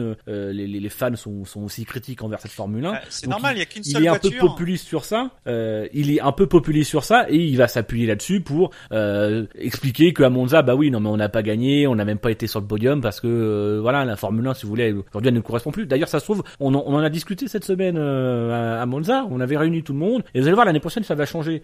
À la limite, s'il veut vraiment se mobiliser et que c'est vraiment urgent, alors certes il y a la réunion de cette semaine, c'est peut-être pas forcément le moment de le faire, mais qui fixe un cap, je sais pas. Il y a un Grand Prix qui s'appelle le Grand Prix d'Angleterre qui réunit à peu près euh, 90% des écuries qui seront à, dim- euh, qui seront à domicile. C'est peut-être pour le coup, même si c'est pas sur les terres de Ferrari, c'est peut-être pour le coup l'occasion de, se dire voilà, on se réunit, euh, on est sur le berceau de la Formule 1, la Formule 1 va, plus, on va la refaire à ce moment-là euh, à Silverstone. Il y a d'autres occasions d'ici là. On va attendre trois mois pour changer une situation qu'on juge euh, quand même critique aujourd'hui. Ben non, je change là tout de suite quoi. Réunis les gens en urgence. Si ça se trouve, les, secrétaires de, de et de, de Mackenzie à la FOM, ils ont, filtré le courrier, tu sais, ils ils l'ont mis dans les déchiqueteuses. Dans, dans les. Et, euh, Faudrait qu'ils mettent alors, Monte par Zemolo dans une déchiqueteuse. Alors, autant sur le 99%. Ce sera rouge en tout cas. Il y a des chances. Donc autant sur 99% des, de ce qu'a dit Montezemolo, euh, je, je rigole. Autant il y, a un, il y a un détail quand même qui m'a qui m'a paru intéressant. C'est euh, l'idée de la réunion euh, de Ferrari, c'est de dire on réunit tous les parties, tous les les intervenants directs dans la Formule 1, donc les écuries, euh, la FOM, la FIA, des intervenants indirects dans les fournisseurs, euh, certainement fournisseurs de boîtes, euh, ce genre de trucs, les gros fournisseurs, mais aussi des, sociétés externes qui sont pas encore en Formule 1. Et notamment, il parlait d'Apple, Google, qui sont entre autres parmi les plus grosses capitalisations boursières actuellement, donc qui ont beaucoup de pognon, je pense. Donc qui aussi qui font partie de ces mastodontes des nouvelles technologies, réseaux sociaux, tout ça, pour peut-être avoir un point de vue extérieur et peut-être essayer d'attirer des, des grosses sociétés qui ont les moyens, mais surtout avoir des peut-être pour essayer de, rendre la F1 ne serait-ce que plus attractive, pas dans, dans son contenu, mais dans sa forme. Mais, mais, quel est, mais quel serait l'intérêt pour Google ou Apple de venir sponsoriser quelque chose en F1 Alors, sans parler de sponsoriser, mais peut-être d'avoir des idées de partenariat technologique avec Google, par exemple, ou Facebook, ou tout ça, pour faire mieux vivre, si tu veux, que carrément la société euh, soit impliquée directement au sein, au sein- alors je viens de dire au sein de la compétition, non, mais euh, directement à la source pour euh, faire, euh, je veux dire, rayonner la Formule 1. Mais attends, mais ça, ça, mais- ça, mais il y, a, il y a quelques années encore, il y avait un truc qui s'appelait le forum FOTA. Qui, qui, qui permettait d'avoir l'opinion des fans pour justement savoir ce qu'il fallait améliorer. Pourquoi est-ce qu'on irait Ouais. plus écouter Google, Facebook, euh, etc. qui effectivement vont peut-être apporter un regard nouveau sur la manière de retransmettre la Formule 1, de la communiquer, euh, la moderniser en tout cas, de la faire rentrer vraiment dans ce dans ce 21 dans ce, 20 dans ce 21e siècle numérique. Euh, mais globalement, Google, ils vont simplement dire ce que les fans disent dans les forums FOTA depuis des années et qu'on n'écoute pas, qu'on a fait semblant Oui, d'écouter et qu'on a arrêté d'organiser parce que la FOTA, on l'a fait imploser parce qu'on avait ses petits intérêts personnels. Oui, mais la différence, c'est qu'on on l'a toujours su. Les constructeurs se foutent des fans. Les idées des fans, ils s'en foutent. Tandis qu'une société qui pèse 200 milliards en bourse, c'est autre chose. Mais Ça, on ils n'auront pas un centime. Enfin, quel est l'intérêt pour, encore Non, mais fois, je dis pour pas- Apple non, et Google Je, de- je dis de- pas que, non, justement, je dis pas que les sociétés euh, vont, euh, vont mettre du pognon dans la Formule 1. C'est pas ce que je veux dire. Je veux dire, c'est surtout que pour les constructeurs, quel- quand quelqu'un qui pèse 200 milliards en face de toi te donne une idée, tu l'écoutes plus attentivement que quand t'as dit euh, un million de fans qui te, qui ont pas, qui apportent pas directement du pognon dans la Formule 1. Tu vois, je sais pas si tu vois ce que je veux dire. Pour eux, Non, mais c'est vrai que ce qui est, ce qui est intéressant, c'est que euh, la même manière qu'on a demandé à une époque aux, euh, que la FIA et la FOM a demandé aux qu'est-ce qu'il fallait faire pour rendre le spectacle plus euh, plus plus plus sympa, etc. La même manière qu'on a demandé aussi aux fans, ça peut être aussi intéressant, surtout dans ces temps de crise, de pas chercher entre nous et enfin de pas chercher entre écuries à savoir quel est le problème, mais peut-être aussi de se tourner vers des potentiels investisseurs et leur dire voilà qu'est-ce qui vous empêche aujourd'hui de venir en Formule 1. Euh, effectivement, sonder les entreprises qui sont fondamentalement le, le, le, fonds de commerce de la Formule 1 euh, et ce fonds de commerce s'appuie aussi sur l'impression, les ressentis des euh, des, des comment s'appelle des téléspectateurs, euh, même si euh, attention les intérêts commerciaux sont pas les intérêts du spectateur, Euh, mais effectivement ça pourrait être pertinent d'inviter ces gens-là. Moi ce qui me choque justement c'est que dans la réunion de dans la réunion de qui est proposée par Montezemolo, c'est qu'il y a aucun spectateur, il y a aucun groupe de fans, il n'y a pas des fans qui sont invités à se prononcer, peut-être à se réunir, parce qu'après tout aujourd'hui pour le moment on parle en notre nom, on veut modifier le truc, on veut taper un coup de pied dans la formulière. Ah oui, on Mais se cache en bien derrière nom, nous. ouais. Mais on, on, on- à aucun moment donné, on incite les fans à se mobiliser. Le truc que pourrait faire Ferrari, c'est à dire voilà, écoutez, nous on met des moyens à vos dispositions, on vous propose d'organiser des conférences, euh, des forums FOTA, etc. pendant un an. Euh, vous vous réunissez ensemble, vous vous organisez ensemble. On est prêt à vous soutenir, à, à répondre à vos questions, à vous accompagner, à mobiliser les forces de la F1 pour que vous puissiez être en contact. Mais aujourd'hui, ils le font pas. Parce, que, les fans ils s'en foutent parce que ce qui voilà c'est- entre eux ils veulent faire leur petit accord à eux qui va les intéresser eux et dans le cas de Ferrari qui va intéresser Ferrari. Ils s'en foutent de nous et puis surtout enfin moi je suis pas d'accord. On, se, on, on, on, on dit les fans mais les, gens ne sont pas tous forcément d'accord. Je pense que dans cette équipe on est assez pour pour euh, pour euh, pour que pour montrer ça quoi. Enfin on- on n'est pas beaucoup à être de l'avis de monter de Zemolo euh, ah, c'est à dire que le, le truc c'est que malheureusement si tu mobilises les fans c'est ce qui est peut-être pas souhaitable. Si tu mobilises les fans il y a de fortes chances qu'ils soient mieux mobilisés par Montezemolo que par nous. Ah oui ça c'est clair. Après, n'oublions pas que Montezemolo est aussi un homme politique et que Oui. la manière dont il, dont il intervient est extrêmement politique. Enfin, euh, ce type de débat là qu'on peut avoir sur le rôle des fans, euh, c'est des questions, par exemple, en, en politique aujourd'hui qui se posent énormément sur la représentativité euh, des militants, des sympathisants et même des citoyens euh, et le, le- fossé qui, se- qui se creuse entre les hommes politiques d'un côté et les électeurs de l'autre. Euh, bah, fondamentalement, c'est ce qu'on retrouve euh, d'un d'un même côté. Ce qu'il faut pas oublier, c'est qu'aujourd'hui, on est des consommateurs de la Formule 1. Ce produit ne nous appartient pas. On n'a aucun droit de, on n'a aucun droit dessus et on n'est que des que des consommateurs. On, on est des clients cette Formule 1. Euh, entre guillemets, c'est si on n'y est pas présent, si on n'est pas invité, euh, euh, ne serait-ce que symboliquement à cette conférence que veut faire Montezemolo, c'est parce que tout simplement, à ses yeux, on n'existe pas. Et c'est tout, c'est vrai. Euh, on est derrière les chaînes de télé rien. en fait il, voilà, il invite les chaînes de télé mais derrière les chaînes de télé il y a nous enfin, mais mais on n'est pas directement en- aux prises avec les avec la F1 finalement Et, et surtout, c'est que les chaînes de télé, leurs intérêts sont pas les mêmes que nôtres. Euh, Enfin, on sait très bien, pour avoir euh, entendu les, les paroles de, de- du patron de TF1 à une époque, quelle est la vision qu'a euh, qu'ont certaines chaînes de télévision du consommateur et quelle est fondamentalement, nous de notre part, le, le téléspectateur, ce qu'on est réellement. On n'est que des marchandises, on n'est que de que de, du temps de, de Tant de cerveau disponible. On est du temps de cerveau disponible et ça c'est valable partout. Et on a bon dos. Aujourd'hui on a bon dos. On parle de nous en, en, en fans. J'ai envie de dire si on veut vraiment que la Formule 1 change, et qu'on arrête de la regarder. Mais c'est en fait ce qu'on dit depuis le début de l'année. Euh, on a eu ce débat là plusieurs fois avec des avec des auditeurs. C'est la Formule 1 vous l'aimez plus, bah, allez voir autre chose. À la limite vous rendez pas, vous ne travaillez pas pour que la Formule 1 évolue. Si vous vous barrez pas, si vous vous barrez que les audiences se cassent la gueule, tout le monde va être obligé parce que finalement c'est malgré tout c'est quand même nous qui avons, qui avons le pouvoir. Même si on n'en a aucun réellement, le aucun directement quoi en fait. voilà, on n'en a aucun directement. Le vrai pouvoir, c'est nous qui le détenons. Euh, si personne regarde la Formule 1, euh, bah, les pilotes ils vont cou- courir tout seuls en rond et voilà, basta. Bah oui, c'est le seul pouvoir de, de vote, j'allais dire, qu'on a quoi, sur les fans. C'est les audiences et les, la présence sur les circuits aussi. Ouais. Parce que bon, euh, ça. Ce qui est aussi en baisse. Oui, oui. C'est ce que euh, encore faire en Chine ou, euh, ou en Corée du Sud d'avoir euh, des tribunes quasiment vides, bon, ça surprend personne. Par contre, si tu as des tribunes vides à Silverstone ou à, ou à Spa, ça va passer beaucoup moins bien tout d'un coup. Ils seront pas vides à Silverstone. Ben oui, mais le problème c'est ça, c'est qu'on peut-être pas on cette est année trop mais l'année prochaine quoi on est trop accro pour euh, pour euh, pour lâcher le truc, c'est ça. À Monza, même à Monza, ce sera plein. Euh, Ferrari, ils ont, ils ont cette histoire de, de la F1 devant eux, euh, enfin derrière eux, pardon. Et, et ce qu'ils voudraient, c'est que ils redeviennent l'histoire de la F1. Montezemolo, euh, c'est, il est bien gentil, mais euh, il faut pas qu'il oublie que aujourd'hui son budget, hein, et si euh, il n'y a pas Santander, euh, s'il n'y a pas la femme, euh, il est obligé de mettre des ronds. Et voilà, Ferrari, c'est pas Il est une- obligé de mettre des ronds de toute façon. Enfin, pas tant que ça, je pense. non, moins que ils d'autres. en mettent. Oui, oui, ils en mettent, mais moins que d'autres. Euh, je serais, je serais d'ailleurs curieux de Ils voir. mettent pas assez hein, d'ailleurs. Je, Ouais. ouais, Mais je, je pense que pense c'est- que- je suis pas sûr, je suis pas sûr que ce soit un problème d'argent. Je pense plutôt que ce soit un problème d'organisation, et c'est pour ça que c'est ce que dit Matachi euh, qu'il faut tout réorganiser. Alors le problème, c'est qu'aujourd'hui, euh, bah, il essaye de trouver des solutions, mais euh, visiblement, euh, il se trompe dans les propositions qu'il fait, notamment sur sur New Way. Euh, il visiblement, il a un deux, Comment ça, il il se a deux trompe? pilotes, il a deux pilotes qui sont pas très motivés, on va dire, pour. euh, Mais pour comment ça, il être, se trompe euh, sur gentil. New Way Bah, ce que euh, Marco a répondu euh, Ah, alors déjà, déjà, tu te Ah, mets bah, déjà- pied.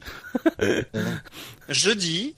Marco, à Helmut Marco. Il le- parle beaucoup trop, Marco. Il parle beaucoup trop, il exagère souvent, mais Non, c'est pas ça, c'est que des fois, il, il y a des sources un peu étranges, quoi, sur ce qu'il dit, Marco, donc il faut faire très attention avec ce qu'il dit. alors ce qu'il a dit, c'est euh, que ils ont fait une proposition à Adrian Newell et Adrian Newell, Newell lui aurait dit, ils m'ont fait une proposition absurde. Alors, Mais, je- mais je, je, je vois pas en quoi. Ouais. C'est-à-dire que, en fait, c'est dans ton raisonnement, je vois pas en quoi c'est une erreur de Matiachi. Le, le fait, c'est Ah pas une Matiachi, dans, dans la réorganisation, c'est qu'on n'en sait strictement rien de ce qu'il est en train de faire. non non non non. Je, je Il semblerait cette semaine qu'il ait, euh, qu'il ait euh, enfin commencé à, à recevoir du monde et etc. pour commencer à fixer les premiers axes de réorganisation, sans forcément supprimer du personnel, etc. Mais ne serait-ce que pour le moment de la réorganisation. Euh, Aujourd'hui, Matiachi, on, on peut rien dire. New Way, qui le voulait Qui voulait New Way c'était un trophée. Non mais tout le monde. Mais chez Ferrari, qui voulait New Way C'est Montezemolo. C'était se payer New Way de la même manière qu'on s'est payé Raikkonen l'année dernière pour dire, vous voyez, euh, l'année prochaine, on aura Raikkonen Alonso, on sera la meilleure équipe, les meilleurs pilotes, on voit ce qu'ils font avec. Euh,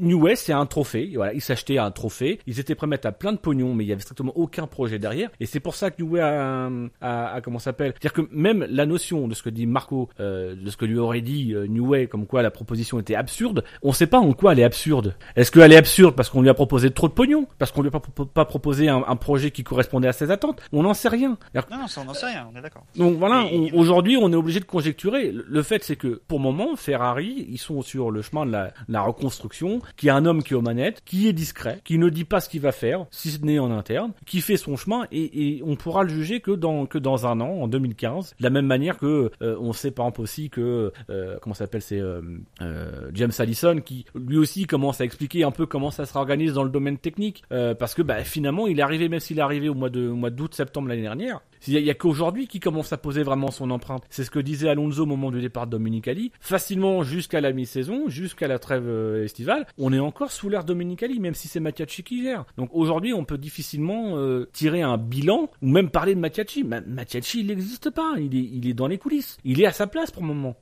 Ouais. ouais. Et je pense, et c'est et c'est- moi c'est ça qui me plaît, c'est pour l'instant il, il parle pas pour ne rien dire. Il a rien à dire. Il dit, non mais c'est ça qui est bien, C'est que il a, il a rien à dire. Il bosse. Il a, et pour l'instant il ne dit- il dit pas ce qu'il fait ou il, il balance pas n'importe quoi. Il brasse pas du vent et il bosse. Et c'est j'ai envie de dire c'est bon signe pour Ferrari. C'est dommage qu'il y ait quelqu'un qui fasse tout le contraire à la tête de Ferrari.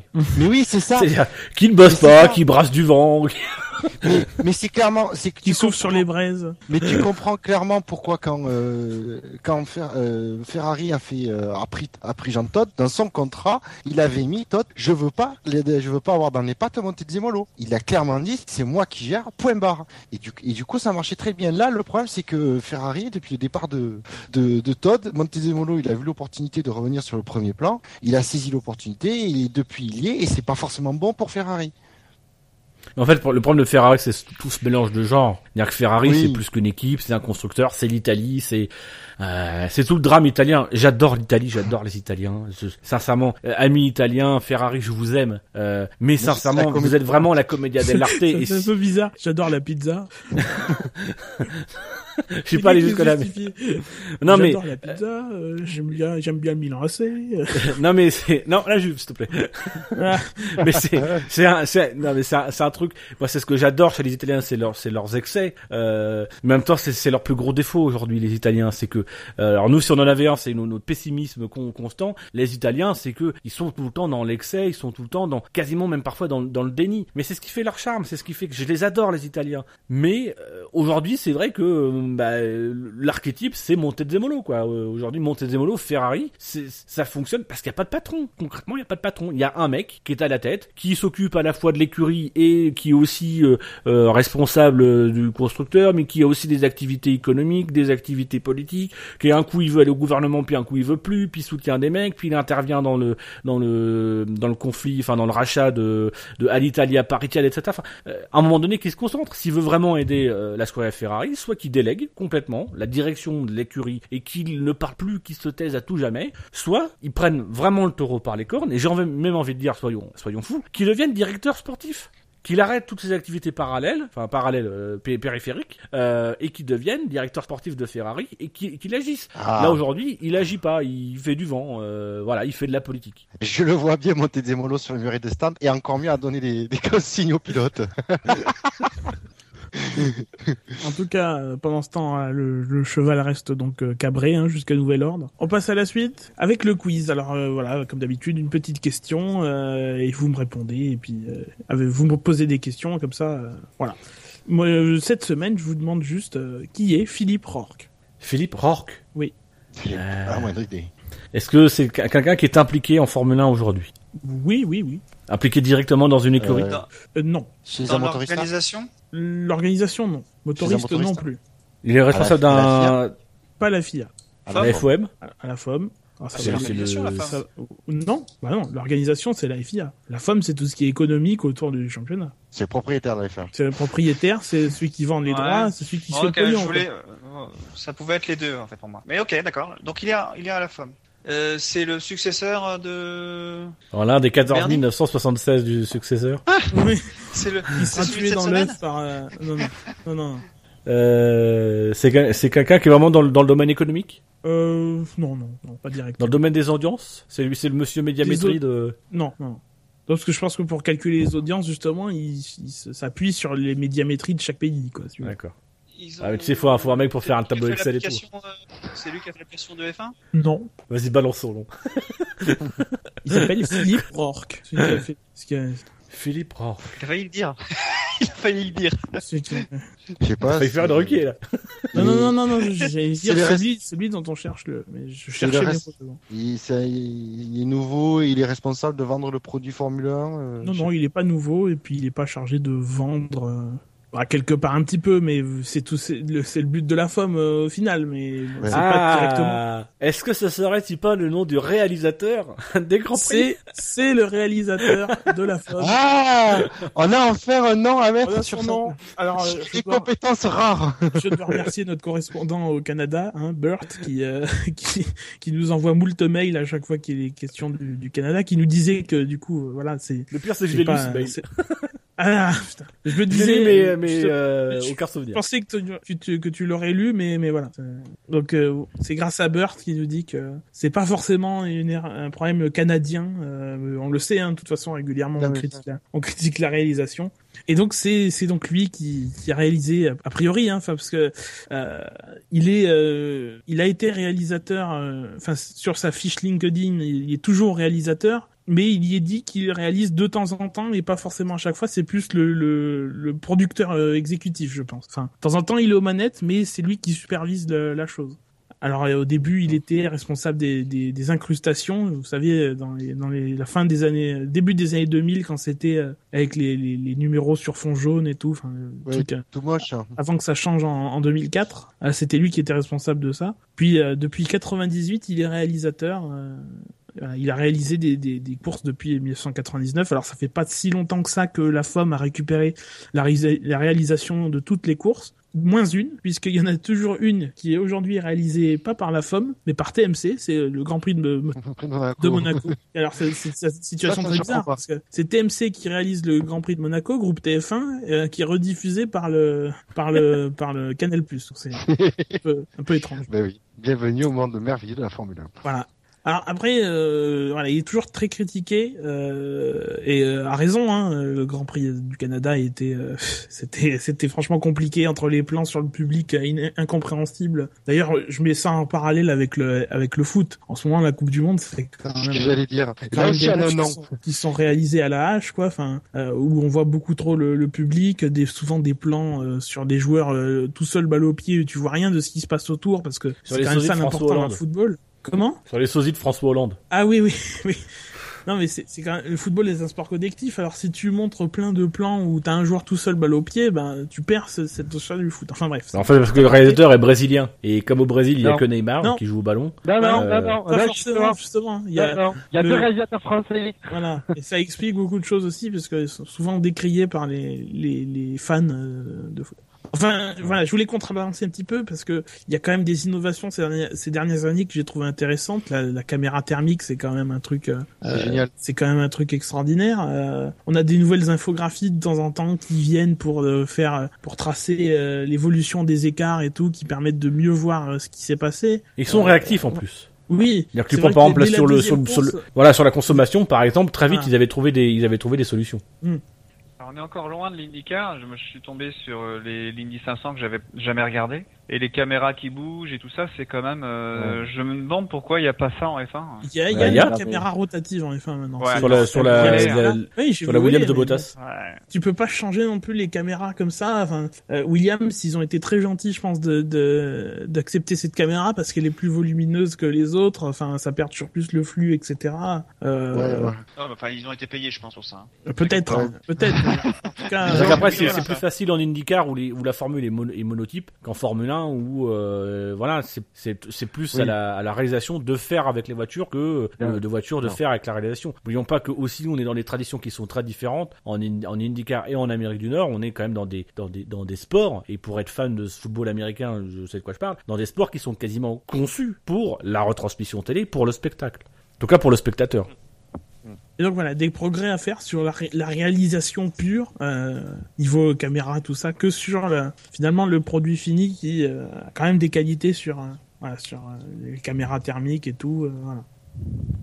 Eh ben, faire sur les caméras thermiques serait pas mal. Je pense que c'est possible techniquement. C'est euh, de laisser euh, tout ce qui est, euh, on va dire, euh, avec de la chaleur, de le mettre en thermique et tout le reste, donc euh, la route, euh, les abords, euh, ils devraient le laisser en, en, en caméra normale, hein, Moi, avec je suis un masque. pas tout à fait d'accord. hein. Parce que justement, tu vois, euh, avec le- la palette, euh, qu'il y a des différences de température sur la piste et tout. Tu vois les ombres, les zones d'ombre sont pas de la même couleur. Ça veut dire qu'elles sont plus froides que les. Enfin, ça apporte un petit truc, un petit supplément d'information qui est pas Non, très très important, mais C'est vrai qui que distingue quand même le, le reste des, le reste, le reste du truc. T'as pas besoin euh, de voir la couleur. Quoi. J'irais même plus loin que toi. En fait, c'est le, le reproche que je leur ferais, c'est c'est peut-être justement de ne pas intégrer dans le gradient de couleur la chaleur périphérique, enfin la chaleur de, de- des alentours, de l'herbe, etc. Moi, pour avoir été à, Ouais, à mais là Monza, tu verrais rien. la chaleur, tu rien, la là. sens. Oui, mais tu lèves. Après, je pense Non, que non. ça mérite d'être d'être réglé. Mais le truc, c'est qu'effectivement, cette caméra thermique, euh, elle a été créée pour les pneus, euh, pour visualiser les pneus. Aujourd'hui, elle ne sert que à ça. Même si on commence à voir, par exemple, au niveau du moteur, euh, c'était notamment le cas Ouais, euh, impressionnant. au, au Canada. On voyait bien euh, le moteur rougeoyant, etc. Et où je pense que ça peut être quelque chose d'intéressant en, en, en élargissant un peu plus, en faisant par exemple des fenêtres de 50 à de là où je, je crois que ça doit être au- au-dessus de 90 degrés, je pense. Mais en faisant des fenêtres de, de 50 à, à 180 degrés, tu aurais un gradient de couleur qui éliminerait tout ce qui est de l'ordre de l'atmosphérique, euh, mais qui te permettrait de, de, de voir effectivement une trajectoire se dessiner, de voir l'impact d'une voiture qui passe sur la piste, euh, une voiture qui est devant, qui passe sur la piste, la chaleur, qu'elle, qu'elle, la manière dont elle chauffe la piste, mais qu'au fur et à mesure cette piste se, se, se, se refroidit légèrement. Enfin, je pense qu'il y a plein de trucs à, à pouvoir faire. En, en, je pense que c'est surtout c'est une question de, de, de, de l'utilisation. Euh, on a une caméra qu'après techniquement il suffit juste de, de, de régler la sensibilité, euh, mais après c'est surtout c'est euh, que le- la réalisation voit l'intérêt de montrer euh, ces images là. Puis ça qu'on a eu des, des, des caméras dans le dans le casque, euh, dans le rétroviseur. euh, Enfin voilà, il y a eu pas mal de pas mal de tentatives pour. euh, Il y a, il y a des efforts qui sont faits. Mais ce qui est dommage, c'est que c'est un peu salopé par euh, par moment par C'est une pas fait à la sur ce qui est le plus facile, quoi. Voilà. C'est quand même un truc de préparer Ça des améliore plans, pas. de, de passer Ça- de l'un à l'autre, c'est quand même le béaba, quoi. C'est- Ça replâtre, ça Ouais. améliore pas. Moi, je suis surpris qu'ils aient pas mis la 3D en F1, j'avoue. Notamment pour Personne les. voit des trucs en 3D pour l'instant. Personne diffuse des chaînes en 3D. Mais il y en a eu des chaînes. Le Canal Plus avait une chaîne en 3D. Oui, Alors, AV. arrêtez, bah, mais- Oui, bah voilà, AV. C'est ça le problème. pas de TF1 continu. aussi, TF1 aussi l'a eu, mais pour l'instant, c'est personne à télé 3D, quoi. C'est c'est c'est c'est Mais super justement, haut de gamme. il y a... bon, non, Quand là, on voit le temps qu'ils ont mis à mettre la HD. Les télé 3D, ouais. le problème de la, de la 3D, c'est que les chaînes ont arrêté parce qu'il n'y avait pas de contenu. C'est pour ça que j'ai, mais moi, j'étais surpris que la F1, euh, mais même euh, encore nous, là, on connaît que le mar... on connaît vraiment que le marché français, mais je suis sûr que, euh, notamment, je pense à la caméra embarquée qui est euh, au-dessus du, du pilote, qui est généralement assez plate. Je pense qu'il y a moyen de mettre euh, deux caméras pour filmer ou une- ouais, faire une, une, une bonne euh, vue Bah, 3D. Il y, a, il y a deux caméras en fait en, en temps normal. Il y en a une dans un sens et l'autre qui est dans l'autre sens. Donc ce que tu veux, c'est de mettre quatre caméras en fait. Bah non, tu mets que vers l'avant, par exemple, euh, la 3D, tu, Ouais, ça te tu prive mets du pas la flux quoi. 3D partout. Ouais. Ouais, mais tu fais le test sur une, sur une voiture. Et hein. puis il y a le problème de ces caméras aussi, c'est que euh, elles sont déformées quoi. Il y a un effet euh, œil, de poisson où tu vois un champ un peu plus large et que si tu mets cette, cette image en 3D, tu verras peut-être pas forcément. euh, Enfin, ça fera une sensation peut-être un peu bizarre. hein. Elle est pas, elle est pas, euh, elle est pas droite quoi la caméra. Ça, ça Ouais, courbe puis un petit gadget. peu. Ouais, ouais, j'ai vu, ouais. Oui, c'est- oui, c'est c'est vrai. Non, mais si tu veux, pour un sport qui se veut, euh, qui se veut de, pour les, de haute technologie, tout ça, pour moi, c'était pas un truc, euh, bon, faut dire, ça Ouais. aurait coûté à la forme, on est Un, d'accord. un mais sport qui se veut de, de haute technologie, qui sait même pas diffuser des, diffuser des, des vidéos sur Internet. euh, voilà, c'est, c'est- Ouais, euh, voilà, voilà, clair. Et après, ils se demandent, et après, Les non, vidéos sont en 2D, sont même pas en HD, il y en a même pas. Donc, euh, Non mais tu peux pas visionner la, tu peux pas prendre le, ouais, t'as pas un truc central si tu veux t'abonner directement pour voir la, la F1. Il y a, il y a plein de boulot à faire. Après, je suis pas surpris qu'ils demandent de l'avis de Facebook, Google et Apple, quoi. Faut voir par là, mais moi je dis, ouais, voilà, c'est surtout ça m'a surpris. que C'est surtout pour moi le passer à la 3D, c'est pas un, un défi euh, un truc coûteux à, à mettre en place. J'ai- J'étais surpris, quoi. c'est ton appel du 18 juin à toi et Voilà. il sera peut-être Alors, important. Alors pourtant que je suis je, la 3D, mais je m'en fiche royalement quoi. C'est euh, ça ça m'intéresse même pas quoi. Mais c'est ça, c'est surtout que j'étais surpris. Et encore que j'ai trouvé que le passage à l'HD, ils l'ont fait assez. Euh... J'ai connu plus long. Hein. Eh bien, passons à la suite. Euh, après, donc, je rappelle le nom, hein, si vous voulez lui envoyer des, des cageux de tomates euh, ou je sais pas quoi d'autre. Philippe de- Rourke, FOM, euh, euh, à Londres ou quelque chose dans le genre. Voilà. Vous trouverez l'adresse sur Internet. Vous savez utiliser. Euh, passons à la suite avec des, des infos un peu plus euh, mineures, à commencer par euh, le Nürburgring qui, euh, selon euh, Bernie Ecclestone, est en passe de récupérer le Grand Prix d'Allemagne de manière permanente euh, sur 5 ans, alors de 2015 à, à 2019. Alors ça a fait réagir notamment le Hockenheim, qui est pas très content évidemment de, de perdre le Grand Prix, d'autant plus que apparemment il y a un contrat jusqu'en 2018, euh, donc pour organiser les, le Grand Prix, euh, les Grands Prix de 2015 et de 2017, hein, si je me trompe pas. Euh, pendant- Euh, sur pendant- sur Hockenheim, c'est euh, c'est 2014, 2016, 2018 et donc euh, Nürburgring c'est 2015, 2017. Ouais. Ah, c'est ça, on va à Hockenheim cette année. Ouais. Oui, oui, oui. C'est la dernière fois, c'était en, en 2012 avec le déplacement de Button et tout. Enfin bon. Euh, euh, voilà, donc euh, déjà Hockenheim a réagi en disant qu'il y avait un contrat et euh, et Bernie a dit que euh, il s'arrangerait en résiliant les contrats, en négociant. Enfin bon, voilà, il fait du, il fait du Bernie. Alors votre sentiment, vous, par rapport à votre circuit préféré des deux, par exemple, ce serait, ce serait lequel? C'est Suzuka. Kiff kiff, mais avec, allez, avec une très très légère préférence pour le Nürburgring. Mais comme, comme de toute façon, on a des courses chiantes sur les deux. Moi, j'avoue que j'aime bien les deux. Euh, et je suis très content qu'il y ait le système d'alternance qu'on a actuellement, parce que euh, autant j'ai une petite préférence peut-être pour en, en termes de pilotage, euh, en termes de de, de, de, circuit pur pur et dur euh, pour euh, pour le Nürburgring, autant Hockenheim euh, historiquement, son atmosphère, le stadium et tout me, me manquerait. Donc je suis très content d'avoir les deux et et j'avoue que peu importe ce qu'on choisisse, qu'on aille à Hockenheim de façon permanente ou au Nürburgring, ça me fera chier parce qu'on perdra un circuit qui pour moi fait euh, fait partie intégrante du championnat du monde de Formule 1. Même si euh, on a est euh, qui, est- qui est complètement cette modification est affreuse. Enfin une partie de la modification est affreuse. Donc voilà, mais sinon Moi, j'aimerais que ça continue comme c'est aujourd'hui. En plus, je trouve que même dans le, dans l'optique du championnat, c'est intéressant parce que euh, t'as as toujours un peu de découverte. T'as un, un an sur deux, faut que tu te réacclimates. Tu peux pas t'appuyer sur les données de l'année précédente. Donc, t'es toujours sur les bases de, de ce qui s'est passé il y a deux ans, mais avec des choses qui sont complètement différentes. Les pilotes, euh, je trouve qu'on devrait faire ça plus souvent en fait, sur plus de, sur plus de, de, de- sur plus de pays, on devrait faire des rotations. Une rotation Monza, Mugello. Je peux te garantir que les mecs chaque année, ils seraient, ils seraient paumés. Quoi. Ouais, c'est pas pareil. Mais je suis, je suis d'accord avec toi, l'alternance euh, est bonne et surtout qu'elle est, euh, elle marche bien avec euh, ces deux circuits parce qu'ils se valent à peu près. T'as pas Oui, un, voilà, gros voilà. écart. C'est pas comme C'est si des, tu voulais. c'est des circuits neutres. Une alternance euh, Spa-Singapour. Mais alors là, pour- le coup, je pense que ça, c'est quand même des circuits atypiques, donc il faudrait regarder comme je dis mon, je dis Monza, Mugello, mais euh, retirer Monza, c'est, retirer ce, ce Grand Prix ultra spécifique dans, dans, dans la saison, ça serait une, bêtise. Euh, ne serait-ce même que pour mettre un an sur deux. Mais c'est vrai que dans le cas du Nürburgring et de et de et d'Hockenheim, on est on est dans des circuits his- historiques, plus ou moins historiques, qu'on apprécie, euh, auxquels on s'est habitué, qu'on aime bien. Il y a une bonne ambiance. C'est en Allemagne, c'est c'est une grande nation de Formule 1, ça ça vit. On va encore avoir les reportages sur euh, sur les Allemands qui boivent et compagnie. Euh, mais on n'est pas non plus dans, dans des top circuits quoi. Euh, voilà, on, on est dans des circuits. S'il n'y avait pas eu la, il y avait pas eu la Chine, il n'y avait pas eu la Corée, etc. On aurait été dans des circuits qu'on aurait qualifiés de peut-être Grand Prix les moins intéressants de la saison en termes de pilotage de circuit. Voilà, je pense que ça, ça marche aussi parce qu'on est sur deux circuits qui sont pas, qui sont pas des, des références absolues quoi. Alors euh, ouais ouais, je préfère Hockenheim quand même un petit peu parce que c'est le, le, le premier virage est quand même un peu chaud.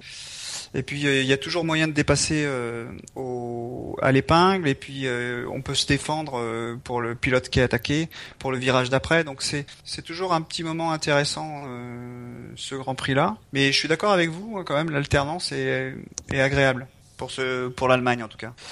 Mais ça doit être une sacrée mauvaise surprise pour pour Hockenheim parce que Nürburgring était quand même euh, en vente. euh, euh, Il y avait, euh, enfin, on a l'impression que tout, euh, ils allaient jamais réussir à, à, à gagner leur financement pour euh, continuer à vivre. Et puis euh, miracle, euh, ils arrivent à avoir euh, 50 contrats. Euh, C'est quand même euh, beaucoup, même s'ils ont baissé leur, euh, même si Bernie a baissé son son Son froc pas son froc non, c'est plutôt les Allemands qui ont baissé leur froc. Bernie a, a, a baissé ses, sa- ses prétentions, Ses prétentions.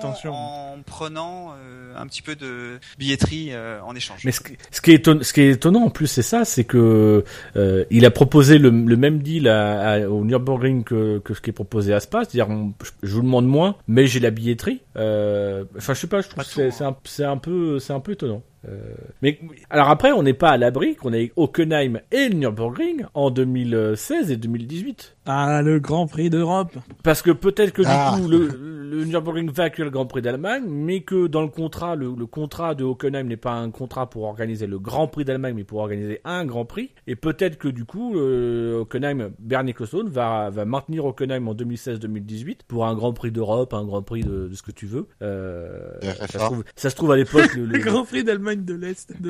Imaginons, faisons de la, faisons de la fiction d'ici deux ans. Mais- Ah, Moi j'aime bien le Nürburgring. C'est c'est enfin c'est une espèce de microclimat un peu bizarre que tu comprends jamais. Des fois il fait super chaud, des fois il fait super froid. Il y a, il y a trois ans, euh, trois ans on a eu une jolie course où il y avait une belle bataille euh, entre trois pilotes sur trois voitures différentes. C'était Weber, Alonso et euh, Oui. Hamilton. Il faisait super froid ce week-end-là. Enfin c'était c'était n'importe quoi. Enfin, On n'avait pas eu de la neige un petit peu avant, euh, quelques jours avant? Alors, c'est probablement. Enfin c'est les montagnes de l'E- de l'Eiffel. Bon, c'est- Non, c'était Bernie, c'est- c'était euh, Flavio Briatore qui s'était secoué les cheveux au-dessus du circuit. non. Là, on a vidé qu'on n'aura pas. Eh bien, passons euh, alors, euh, au vert, mais euh, à une écurie de l'enfer vert, euh, bah, l'enfer vert aussi apparemment, parce que c'est Caterham dont il s'agit, euh, qui a vu ces, ces derniers jours une, une rumeur circuler donc dans les dans les médias comme quoi Caterham ne serait pas là pour le, le, le Grand Prix d'Autriche. Et donc pour le, pour la suite, hein, je mettrai les, les clés sous la porte, alors, qui était fermement démenti par par les intéressés. Alors c'est pas la première fois hein, qu'on a des rumeurs un peu alarmantes sur la santé de de, de Caterham, donc qui dont on parlait d'une revente, ce, à quoi euh, euh, Caterham nous avait répondu que euh, cherchait effectivement des nouveaux investisseurs, mais pas forcément pour la totalité euh, du, du Caterham Group ou de l'écurie Caterham. Enfin bon, voilà, c'est j'ai j'ai envie de vous dire, est-ce que vraiment vous le sentez bien pour Caterham alors que les rumeurs se multiplient un, un petit peu quoi? Non, mais le problème, c'est que quand il y a des rumeurs euh, de dire le, le, le groupe Caterham est à vendre, qui peuvent, connaissant Fernandez, qui sont pas forcément impossibles, tout ça, mais de dire de là, euh, les Caterham sera même pas en Autriche, il y a quand même un monde entre les deux et j'ai envie de dire ça part un peu dans n'importe quelle direction les rumeurs et j'en je- est-ce qu'il y a quelque chose? J'en sais rien mais euh, ça me paraît Surtout, euh, c'est même pas, c'est même pas. Il y avait une démonstration prévue euh, par Caterham là cette semaine, je sais plus où.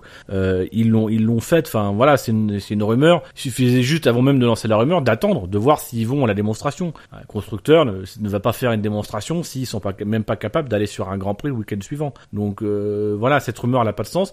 Maintenant, c'est vrai que euh, moi je pense qu'il n'y a pas de fumée sans feu euh, et que de toute façon ce serait pas une surprise dans la mesure où déjà début d'année euh, Tony Fernandez avait prévenu s'il n'y avait pas de résultat cette année euh, il, se retirait sans doute d'ici la fin de l'année. Euh, et c'est ce qui se dirige plus ou moins pour être le cas puisque de toute façon ils ont zéro point Maroufier en a deux ils vont finir certainement sauf s'ils arrivent à marquer des points que Sauber ne marque pas ils vont finir en dernier du classement ils vont quasiment rien récolter en tout cas parce qu'ils parce qu'ils voudraient récolter. Donc voilà c'est une, une mauvaise saison il n'y a pas de progression pour cette équipe. Donc ça serait pas étonnant que Tony Fernandez, qui a été très gourmand, parce qu'il s'est engagé dans tout et n'importe quoi. On a, euh, on a appris aussi qu'il y a euh, l'entente avec Renault concernant euh, Alpine. euh, Alpine s'est.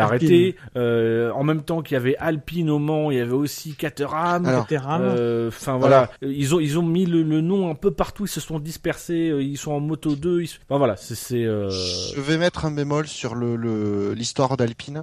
Il y a un facteur qui est très important du côté de Renault, c'est que Tavares n'est plus directeur de Renault. Et c'était clairement, euh, je pense que c'était lui qui portait le truc. euh, de tout son poids au sein de Renault et c'est peut-être aussi le départ de Tavares qui a fait que l'alliance entre les deux s'est arrêtée euh, côté peut peut être arrêtée côté Renault ou d'un commun accord. Ouais, mais Alpine continue. Ils vont, ils vont produire des Alpines. oui oui, mais, peut-être euh, parce que- disons que, que- Peut-être que- le, le problème, c'est que peut-être parce que l'orientation qui était prise en commun euh, de, sur le développement de la voiture était trop orientée très sport et que peut-être que Renault veut changer l'orientation et que Caterham dit nous c'est pas ce qu'on cherche, c'est c'est pas notre cible. Mais c'est mais c'est d'ailleurs quand tu vois que t'as Caterham et Alpine qui sont concurrents, je crois d'ailleurs ils étaient tous les deux en LMP2 euh, au Mans. Euh, bon bah voilà, t'as tout compris, c'est que c'est déjà ils sont certes un partenariat, mais euh, mais voilà, il y a quand même deux manières de, de voir les choses différentes. Euh, Enfin, il y avait ils étaient pas vraiment en train de construire véritablement quelque chose ensemble. C'était plus une relation de, quasiment de prestataire à voilà. euh, Caterham était le partenaire technique de de, de de de Renault, en tout cas Renault délégué à Caterham un peu cette branche alpine. Et puis aujourd'hui, bah, ils ont peut-être aussi envie eux de reprendre la branche à leur propre compte. Effectivement, peut-être euh, orienté par un par un nouveau patron euh, qui veut euh, peut-être effectivement vraiment mettre le paquet sur Alpine ou au contraire fermer la branche. J'en sais rien. Mais bon, déjà de toute façon sportivement, ça ça avait aucune aucune incidence. C'est un en fait c'est un épiphénomène Alpine. C'est pas trop lié à la santé économique. Je pense que ce soit pas trop lié à la, santé économique, mais ça contribue à confirmer, à inciter les gens à, euh, à, à penser que pour Caterham euh, c'est cuit. Et je pense que d'ici la fin de saison c'est cuit. Je pense qu'ils vont, ils cherchent déjà des partenaires. Je pense que Tony Fernandez cherche une porte de sortie. Euh, Un bon moyen pour lui, ce serait peut-être d'aller taper à la porte de, du projet roumain là, qui, qui, qui pourrait être peut-être intéressant, de proposer une transition. Ou la limite, pourquoi pas taper à la porte de Haas. Mais, mais dans l'immédiat, euh, voilà, c'est pour le coup Haas et, euh, et Tony Fernandez. Moi, ça me plairait bien parce que euh, il y a un ensemble de choses, il y a un côté de transition et puis puis Haas, il y a du pognon, il y a de voilà, il y a peut-être des trucs à faire. Mais si- mais sinon, voilà, il n'y a pas de surprise sur le fait que Caterham puisse couler. Quoi. Mais- Mais moi, j'aurais tendance à dire que le, bon là, c'est une rumeur. euh, C'était pas très réaliste euh, de- d'être aussi précis, surtout qu'il y a eu des, des contre-ordres. Enfin bon, voilà. Mais ce que je trouve euh, intéressant de se poser comme question, c'est bon, ok, c'est une rumeur, mais elle vient, elle vient de qui? Euh, évidemment, j'ai pas la réponse, mais euh, moi, je verrais bien un Colin. Coles. Bah non, évidemment, mais un, un, un Colin Coles, euh, ce serait euh, pas mal, ça. Je, je vois bien un truc. Ah non, mais que Colin Coles, dès, des trois quarts dès qu'il y a une rumeur, rumeurs. euh, c'est lui qu'on balance. Bah ouais, mais c'est ça. euh, Mais quel est son intérêt. Mais quel est son intérêt Bah pour Forza Rossa. Et ben, ben, pourquoi faire? Il n'y a pas besoin de ça. Je veux dire. Bah il a pas, il a Ça pas. va pas forcer plus Caterham à vouloir vendre que ce qu'ils ont envie en ce moment. De lancer une rumeur, finalement. Bah ouais, ouais, je sais pas. Euh, Mais de toute façon, moi je suis, pour moi, je, je comme je suis comme euh, Dino, je pense que le Caterham euh, ne sera plus là en 2015. ah bah, les résultats sont. euh, catastrophique pour eux. Je veux dire, ils ont fait une nouvelle voiture. Non, mais, en dehors en du deux- fait qu'elle est moche. euh, non, mais en de, en de, euh, c'est euh, les résultats. Je pense que même s'ils avaient marqué des points cette année, je pense que Caterham aurait pas été là l'année prochaine. C'est pour moi, c'est le signe évident, c'est qu'en dé- en début d'année, quand Fernandez, il a dit euh, si on marque pas de, euh, de nos premiers points cette année, euh, on quitte la Formule 1. Pour lui, c'était acté. Il, il Alors avait après, la je- saison pour. euh, Je dois quand même, je dois quand même nuancer ça. qu'il faut remettre aussi un petit peu en contexte les déclarations de Fernandez qui dit ça au début de la saison. Et au début de la saison, on peut quand même espérer pour Caterham avec le changement de réglementation, etc. Et même le début des essais qui sont plutôt pas enthousiasmants parce qu'elle casse pas une, elle, elle casse pas trois pattes à un canard euh, la Caterham lors des essais. Mais c'est une voiture qui roule pas mal, euh, qui s'en sort plutôt bien avec le moteur Renault et qui donc peut peut-être espérer jouer un coup en tout cas en début de saison. Sauf que ce qui est vrai, c'est qu'aujourd'hui on a passé quand même le premier tiers de la saison. On a passé euh, le voire les deux grosses opportunités du début de saison que sont euh, le Canada et, et surtout Monaco de marquer des points, euh, d'asseoir sa position. Et il se trouve qu'à ce moment-là, non seulement ils en ont pas marqué, mais en plus leurs rivaux directs depuis depuis trois ans, ils en ont marqué.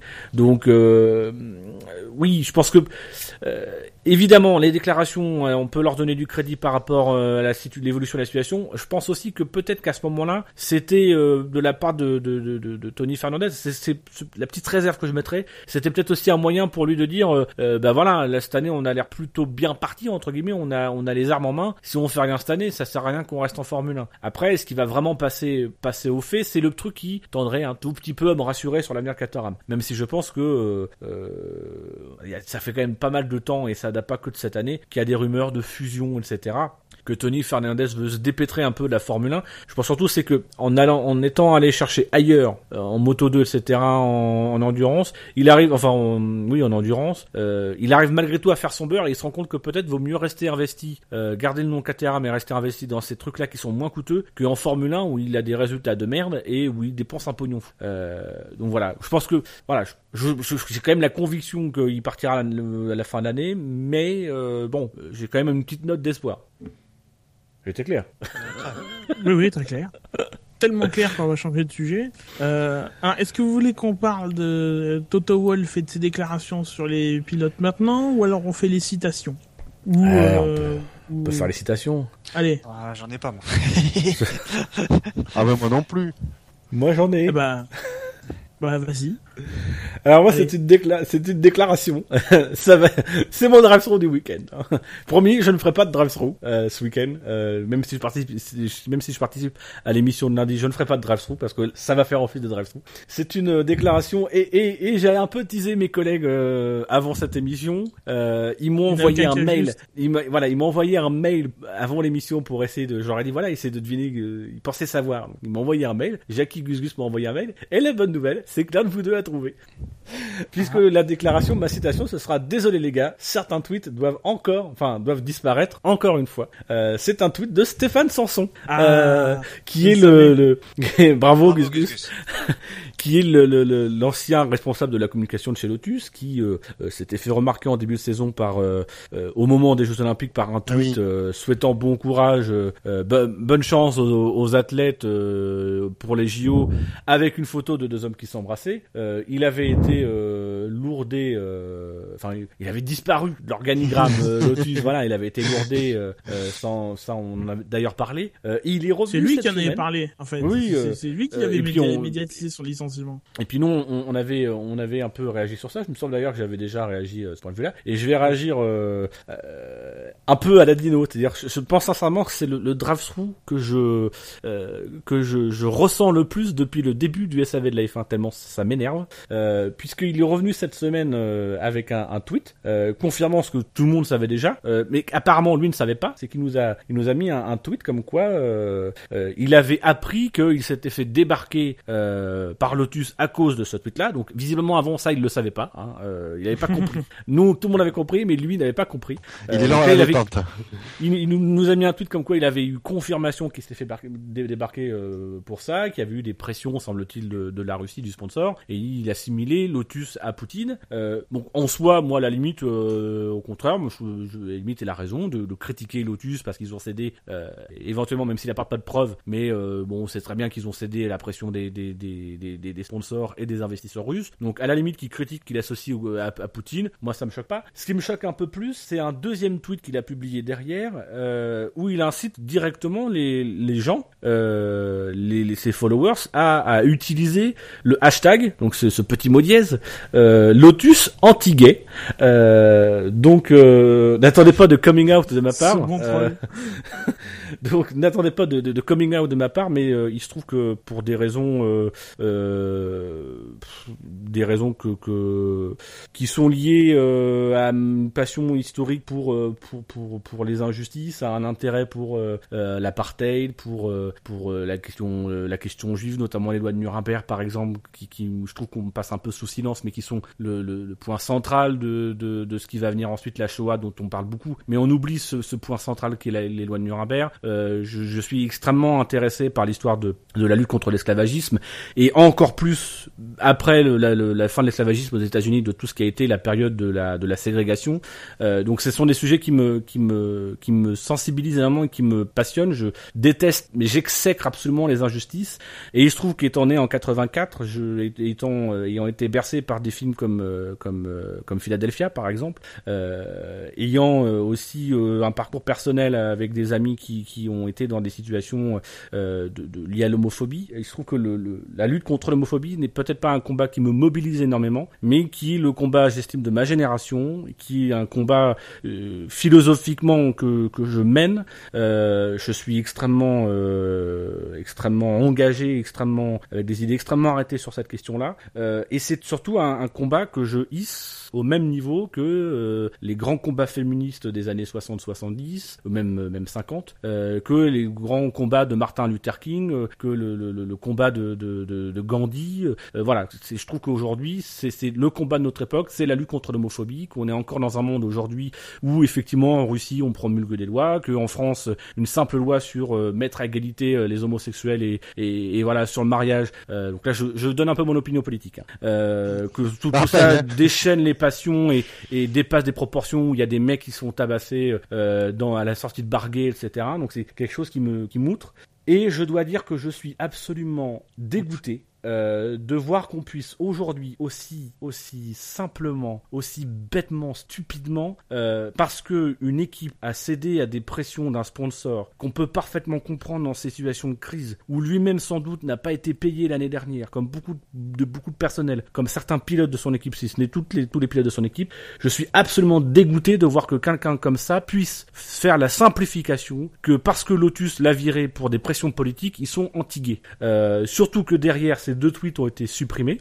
Euh, laissant place à un, un avant-dernier tweet qui est désolé les gars, euh, certains tweets doivent disparaître encore une fois. Donc euh, encore une fois, on, on, on- a tellement de courage pour dénoncer un truc, pour dire que Lotus est en gay. On a tellement de courage, on a tellement de couilles que euh, bah, au final, euh, à la moindre pression, on se débine. Donc comme quoi, quand on va faire la morale à Lotus, on est incapable de se l'appliquer à soi-même. Quand on dit un truc et qu'on l'assume et on retire pas les tweets, on fait face. Je suis désolé, mais il y a des gens qui ont payé de leur vie. Il y a des gens qui ont combattu, qui, qui ont affirmé des choses qui ne faisaient pas l'unanimité, qui ont confronté la Mandela a fait a fait a fait 20 20 ans de prison pour un combat qui était juste, il pensait juste contre l'adversité, il a fait 20 ans de prison, il les a assumés, il a assumé tous ses choix. Euh, s'il avait eu Twitter, il aurait dit des trucs sur Twitter, il, les aurait maintenus, il les aurait pas effacés. Je trouve que c'est trop facile d'effacer, de dire des conneries comme ça et de les effacer. Euh, et puis alors le dernier tweet qui est magique, c'est euh, parce que visiblement il a dû se dire on lui peut-être aussi fait le reproche, et j'avoue que je l'ai pensé. Je me suis posé la question, est-ce que cet acharnement contre Lotus, c'est peut-être pas aussi le signe qu'il y a une sexualité refoulée, euh, un problématique d'identité, une problématique d'identité, euh, qui peut, que je peux parfaitement comprendre, euh, et que voilà, il, est dans un espèce de combat qui prend vraiment à cœur, euh, et donc il s'est senti obligé là aujourd'hui, vers 18h, de préciser par un nouveau tweet,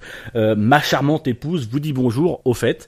Euh, donc voilà, je, je trouve, et je ne couperai pour ça un montage parce que moi je suis quelqu'un qui assume ce que je pense. Je trouve que Stéphane Sanson, que je ne connais pas, euh, dont je me fiche éperdument, euh, et dont sincèrement je compatis à son sort parce que c'est con qu'il ait été viré, même si à mon goût il a fait une faute professionnelle. Je trouve, Monsieur Sanson, que vous êtes un abruti euh, de stigmatiser à ce point Lotus en disant qu'ils sont anti-gays.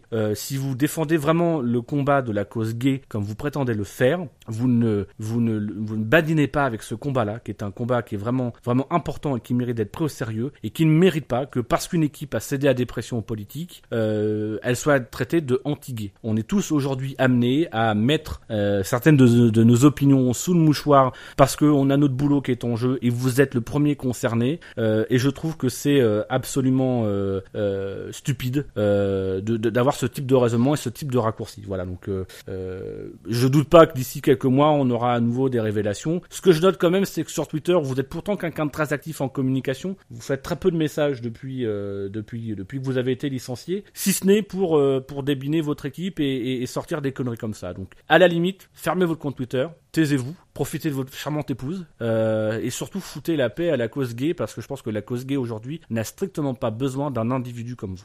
À bon entendeur, salut. Bah, tu Ah, vois, j'avais le mot abruti. J'étais sûr que ça allait, ça allait sortir. Ah, moi j'en avais un autre, mais Non, il y a des limites. ah bon. J'en avais un, mais apparemment il l'est pas, donc euh, je pouvais pas. D'autres citations Bah non. Où j'y vais Vas-y, vas-y. Ah, c'est pas trop trop grave puisque de toute façon les deux dernières infos sont un peu des, des citations en, en elles-mêmes. Euh, non, moi c'est une citation de Vincent Cheruti. Hashtag nostalgie. euh, déjà hashtag Le Mans 2014. Hashtag 24LM, etc. Bon, il est très triste de plus être roman. Euh, nous ça va. Euh, bah, ça n'a pas trop de rapport avec la F1, mais euh, je pense de toute façon on a parlé un peu du Mans tout à l'heure. euh, voilà, la couverture d'Eurosport était franchement horrible. Euh, moi j'ai passé Oui non.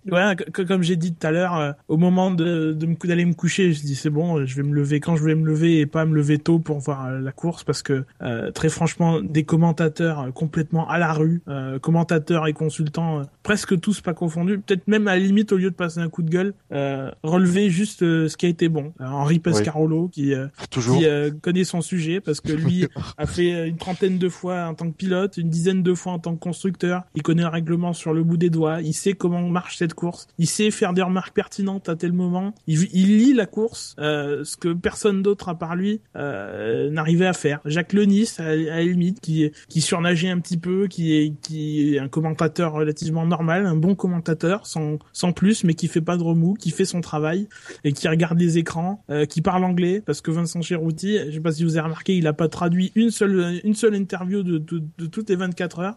Euh, voilà, Olivier Panis, il se croit au bar, je sais pas, il boit ou je sais pas, mais euh, mais il y a rien, il y a, y a- enfin, On se fait des. Il y a beaucoup de gens qu'on n'aura pas. euh, dire, soyons francs, quoi, c'est- Moi, ah, justement, c'est bizarre parce que je- moi, je l'ai bien aimé, Panis. Mais il, c'est bien dans son style, mais à un moment, euh, une heure et demie d'Olivier Panis, euh, non, quoi. Enfin, non, c'est... Ouais, il À un moment, qu'il faut analyser, il faut, faut, faut sortir des trucs, des trucs intelligents. Euh, le- une blague minute. Euh, Alors, enfin, le, pas. le problème, c'est que souvent, quand j'ai vu, euh, quand j'ai regardé les 24 heures, quand c'était Panis au commentaire, tu avais Pescarolo à côté. Oui, ça. C'est clair. Et le truc, c'est que l'analyse euh, super pointue, t'as Pescarolo qui l'a fait, et tu veux dire, tu, je, ouais, que ce soit le, le troisième, le, le commentateur ou Panis, il, il, qui celui qui rajoute sur euh, ce que dit Pescarolo, quoi. C'est vrai que c'est mieux d'être sur place, mais euh, parce que bon, on peut écouter Radio Le Mans, euh, on peut, on peut voir la course, euh, voilà. Mais euh, j'ai toujours entendu dire que sur Eurosport il y avait beaucoup de pubs. Ah, cette Et- année, c'était horrible. Ah, Ouais. c'était, ah. C'est, c'est C'est pour te dire à quel point c'était horrible, c'est que j'ai réussi à regarder les matchs de foot, à les suivre. C'est quand même dingue. Passons à la suite avec euh, avec Toto Wolf qui a, a donné un long entretien euh, à James Allen euh, cette semaine où il parle euh, de, de ses pilotes, de, de leur relation, etc. Avec une petite phrase moi qui, qui finalement est très juste et qui est fort à propos sur son sur son état d'esprit, sur sa vision de la course et de et du management, c'est que il est très bien conscient que euh, le championnat constructeur, virgule, les pilotes n'en ont rien à foutre. J'ai ouais, genre j'ai lu l'article de qu'en a, qu'en a fait euh, Fan F1 et euh, tout ce qui- tous les propos qui sont rapport, euh, de Toto Wolf, je suis à 100% d'accord avec lui et j'ai adoré l'absence totale de langue de bois. Et il a raison, ce qu'il dit, les pilotes, il la première chose qui les intéresse, c'est le champion, le championnat pilote. Enfin, langue de bois, euh, Il n'y avait pas forcément besoin non plus. Ouais. Là, pour le coup, sincèrement, euh, il enfonce pas une porte, il enfonce pas une porte fermée euh, avec une, une serrure 5 portes, Non. 5 points, quoi. à Non. Non, mais il, il a, d'accord, mais il dit euh, quelque chose que tout le monde sait, que mais d'habitude les euh, les types principaux euh, ne disent pas, parce que ça se fait Ouais, pas. mais est-ce que est-ce que c'est une question qu'on a posée avant? Et je trouve que là, il est dans un contexte où on pose la question parce qu'il y a une rivalité naissante. Euh, quand ça remonte, la dernière rivalité qui a opposé deux pilotes, euh, bah, on va dire c'est 2007. Et je pense qu'on avait d'autres questions à poser à Ron Dennis en 2007 que celles qu'on pose à Toto Wolff cette année. Je pense que euh, voilà, ils, ils disent qu'aurait dit Adrian Newey, euh, enfin pas Adrian Newey, euh, Christian Horner à sa place l'année dernière s'il y avait une rivalité, c'est bah oui voilà, les, les, les pilotes ils s'en foutent et c'est ce que ce que dirait n'importe quel patron d'écurie parce que c'est une, enfin voilà, c'est une, c'est la réalité, tout le monde le sait, même nous on s'en fout, euh, même si c'est les championnats le plus importants, il faut être honnête, pour les équipes c'est les championnats le plus important, mais euh, il y a que le championnat de pilote qui fait vibrer quoi. Le, le championnat le plus important, Dino, en termes d'argent en termes de remontée qui peuvent avoir, qui peuvent avoir de la femme. Mais je pense qu'un titre pilote dans une équipe, même si t'as pas de constru- constructeur, je pense que c'est plus important. Après, effectivement, il y a le pilote qui est le prestige, mais le championnat le plus important, et je, suis le premier à dire ça, euh, je corrige tout le monde quand on, dit que pour Ferrari, le championnat le plus important, c'est constructeur. Non, non, pour Ferrari, le championnat le plus important, ça a toujours été le championnat pilote. Euh, c'était le c'est le championnat qui symboliquement compte le plus, qui est le plus prestigieux. Mais aujourd'hui, la réalité, c'est qu'une équipe, elle fait son beurre sur le championnat, sur le championnat constructeur. Alors, je, je poser une question euh, naïve, mais Dino, est-ce que tu crois pas que euh, une équipe fait son beurre plutôt avec un pilote Je suis d'accord, ils communiquent, etc. Mais la réalité simple mathématique, c'est qu'à la fin de l'année, il y a un championnat qui décide du pognon qui est réparti entre les équipes, et c'est le championnat constructeur. Donc Oui, la priorité. pognon- Attends, attends, Non, c'est pas tout pognon, mais la... non mais c'est pas ce que je l'équipe suis, c'est pas ce que je suis, c'est pas ce que je suis en train de te dire. C'est que la priorité, sinon il y aurait pas de championnat constructeur.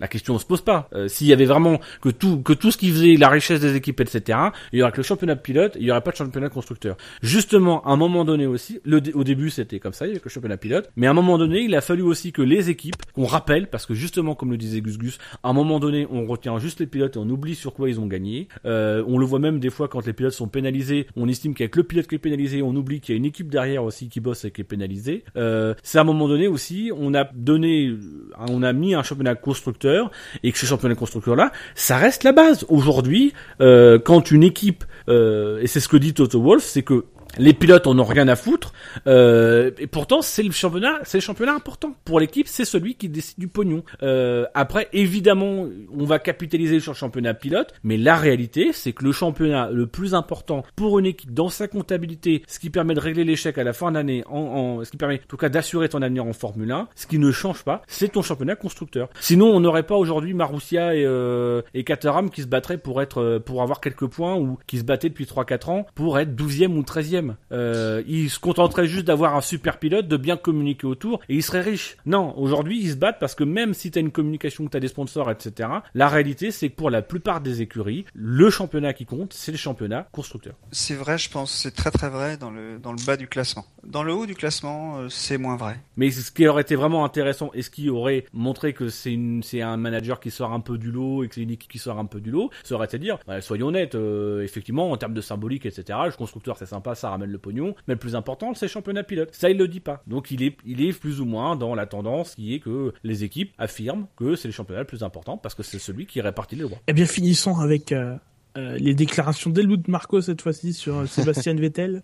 Euh, qui dit qu'il doit élever son niveau de jeu, euh, que Ricardo, voilà, lui, lui, lui, lui donne euh, la réplique et qu'il faut qu'il arrête de, se- grosso modo, qu'il arrête de se plaindre et qu'il, voilà, que- qu'il fasse avec la, la F1 comme elle est et qu'on, que ça, ça se changera pas.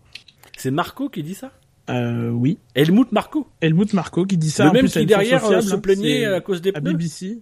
Oui. Il Le même qui est en train de, de changer sa veste de côté en allant plutôt du garage de Ricciardo. Ouais, mais c'est- non, mais c'est c'est clair qu'il a un nouveau chouchou, Marco. Helmut Marko, c'est c'est bien le même qui disait la même chose à Sébastien Bourdet, qu'il fallait qu'il se débrouille avec la voiture qu'il avait.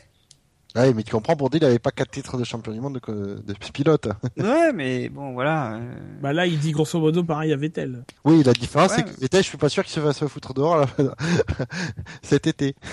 euh, non, mais il peut, Vettel peut partir cet été par contre. Oui, Enfin, ça, peut-être oui. ça. S'il a des possibilités de sortir, euh, Pas enfin, en pour aller où saison. après, c'est pas, par- pas, pas en milieu de saison, mais pour l'année prochaine ou l'année d'après, tu vois. Ouais, Après, ça- Après, je- j'ai pas le sentiment que Vettel se plaigne beaucoup. non, non. justement. Non, non. Il dit, il dit effectivement, la Formule 1 est moins intéressante. On lui pose la question. C'est même le pire, c'est que Marco critique des déclarations que fait Vettel euh, dans des vidéos de Red Bull qui sont véhiculées par Red Bull, dans des interviews faites par Red Bull. Donc, euh, à un moment donné, c'est- il se fout un petit peu de la gueule du monde, quoi. Non, il y a aussi des Peut-être en vidéos- interne après. Peut-être que y a- dans ses discussions privées, il est vraiment euh, sur les nerfs, sur la F1 et tout, et ça lui plaît vraiment pas. c'est ça. Bah, bah, bah, dans, dans ce cas-là, qu'il garde ça en interne. Il y a aussi Bah, les vidéos que qu'ont fait la FOM, euh, où euh, à la première, euh, au premier Grand Prix en Australie, euh, on lui demande qu'est-ce qu'il pense des voitures, ils disent que c'est de la merde.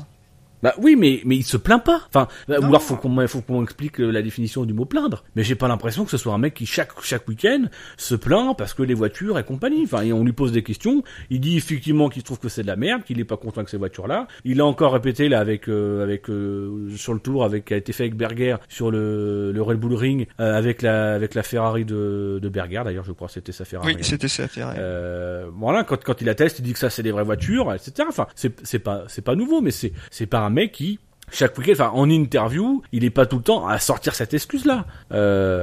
Enfin. Sincèrement, j'ai pas l'impression. D'ailleurs, j'ai j'ai pas l'impression qu'il y ait de nombreux pilotes qui se plaignent cette année de la Formule 1 telle qu'elle est aujourd'hui. Ils préféreraient une autre Formule 1, mais j'ai pas le sentiment qu'ils se plaignent au sens où ils se trouvent des excuses euh, en, en disant voilà, je peux rien faire, la Formule 1 aujourd'hui c'est de la merde. Il y a Montezemolo qui se plaint. Ouais, voilà. Heureusement qu'il est pas pilote. Oh, manquerait plus que ça. Non mais c'est vrai que en, tout cas il y a, je sais pas a un drôle de sentiment autour de cette écurie Red Bull autour de, de- autour de Vettel autour de Autour de Marco surtout. Ouais c'est à dire que j'ai l'impression d'un revirement en fait. Voilà tout d'un coup euh, c'est vrai qu'il a pas tout le temps été très impartial euh, par rapport à Vettel. Euh, et là tout d'un coup il se met à avoir un discours de vérité. Parce que il a il a raison à la limite. Admettons que Vettel se plaigne il a raison de lui dire écoute tu fais avec la voiture la Formule 1 elle est telle qu'elle est tu te débrouilles quoi. Tu te débrouilles avec ta voiture et compagnie. Mais c'est très étonnant venant de sa bouche, venant de sa part. Alors est-ce que c'est parce qu'il y a Ricciardo qui s'en sort et peut-être qu'il prend conscience que Vettel est peut-être moins bon que ce qu'il pensait? Est-ce que c'est parce que Vettel est déjà en train d'aller voir ailleurs Euh, Mais c'est, en tout cas moi ça m'étonne euh, cette réaction de, de, de Marco. Ou alors il aime bien euh, opposer tout le temps ces deux pilotes. Avant c'était euh, plutôt Weber et il, il avait pris parti de Vettel. Et là il sent que c'est Ricciardo qui est plus en verve, donc du coup il se met plutôt du côté de Ricciardo et il incite plutôt. Ouais, mais je pense que c'est- je pense que c'est ça, c'est que euh, il a un pilote qui, qui préfère et que euh, ça dépend du vent. Je, je, je suis même pas sûr, ouais, je suis même pas sûr qu'il préfère les pilotes en fait, parce que c'est simplement, ouais, voilà, pour le coup, il va vraiment dans la direction où souffle le vent. Oui, voilà. Ouais. Et ben voilà qui clôt l'émission. À moins que vous vouliez rajouter allez, un énième coup de gueule. On se fait encore des nouveaux amis. Non, c'est On bon. va attendre, Ça va aller. Voilà. donc on se façon, oublier. La prochaine émission, c'est samedi, dans la- dans l'après-midi, je crois. Euh, Peut-être pas encore défini l'horaire, faudra qu'on voit. Enfin, donc, du coup, tenez-vous au courant euh, via nos nombreux canaux sur les réseaux Ah, sociaux, le- sur Twitter, arrobas le SAVF1, sur Facebook, le SAV de la F1, sur Google+, mais bon, ça, tout le monde s'en fout. Euh, évidemment, Sauf euh, Shinji. le SAV... Non, même Shinji. Non mais Shinji dit ça, mais en fait c'est super intéressant pour lui. Sa, sa sommes vie aussi- c'est la page Google Plus de du SAV. Oui, oui. Nous sommes aussi euh, sur Podcast France, sur Pod Radio, euh, sur le, le canal Alpha. Euh, J'oublie quoi? J'ai pas mes notes. Euh... Non, c'est très bien. De iTunes. toute façon, Oui voilà. oui, voilà, sur iTunes, bien sûr. Euh, évidemment, le, la F1 sur Internet, c'est sûr. SAVF1.fr, Parce que Bien le sûr. SAV, c'est... le rythme des podcasts. C'est long. C'est nous. Oui, c'est- c'est c'est long, c'est techniquement très difficile à mettre en place, visiblement. Et c'est beaucoup de travail pour le monteur. D'ailleurs, merci Dino hein, de, de t'être proposé. Vous savez que j'ai j'ai quand même pris une semaine de vacances et je suis j'en suis revenu plus fatigué que j'en étais rentré. et là je sens que le week-end va être très très long. Euh, Enfin très court parce que je vais beaucoup dormir, mais bon on verra bien. Et donc du coup, voilà, on se retrouve samedi. Euh, D'ici là, euh, portez-vous bien et euh, à bientôt. Allez, ciao. Ciao.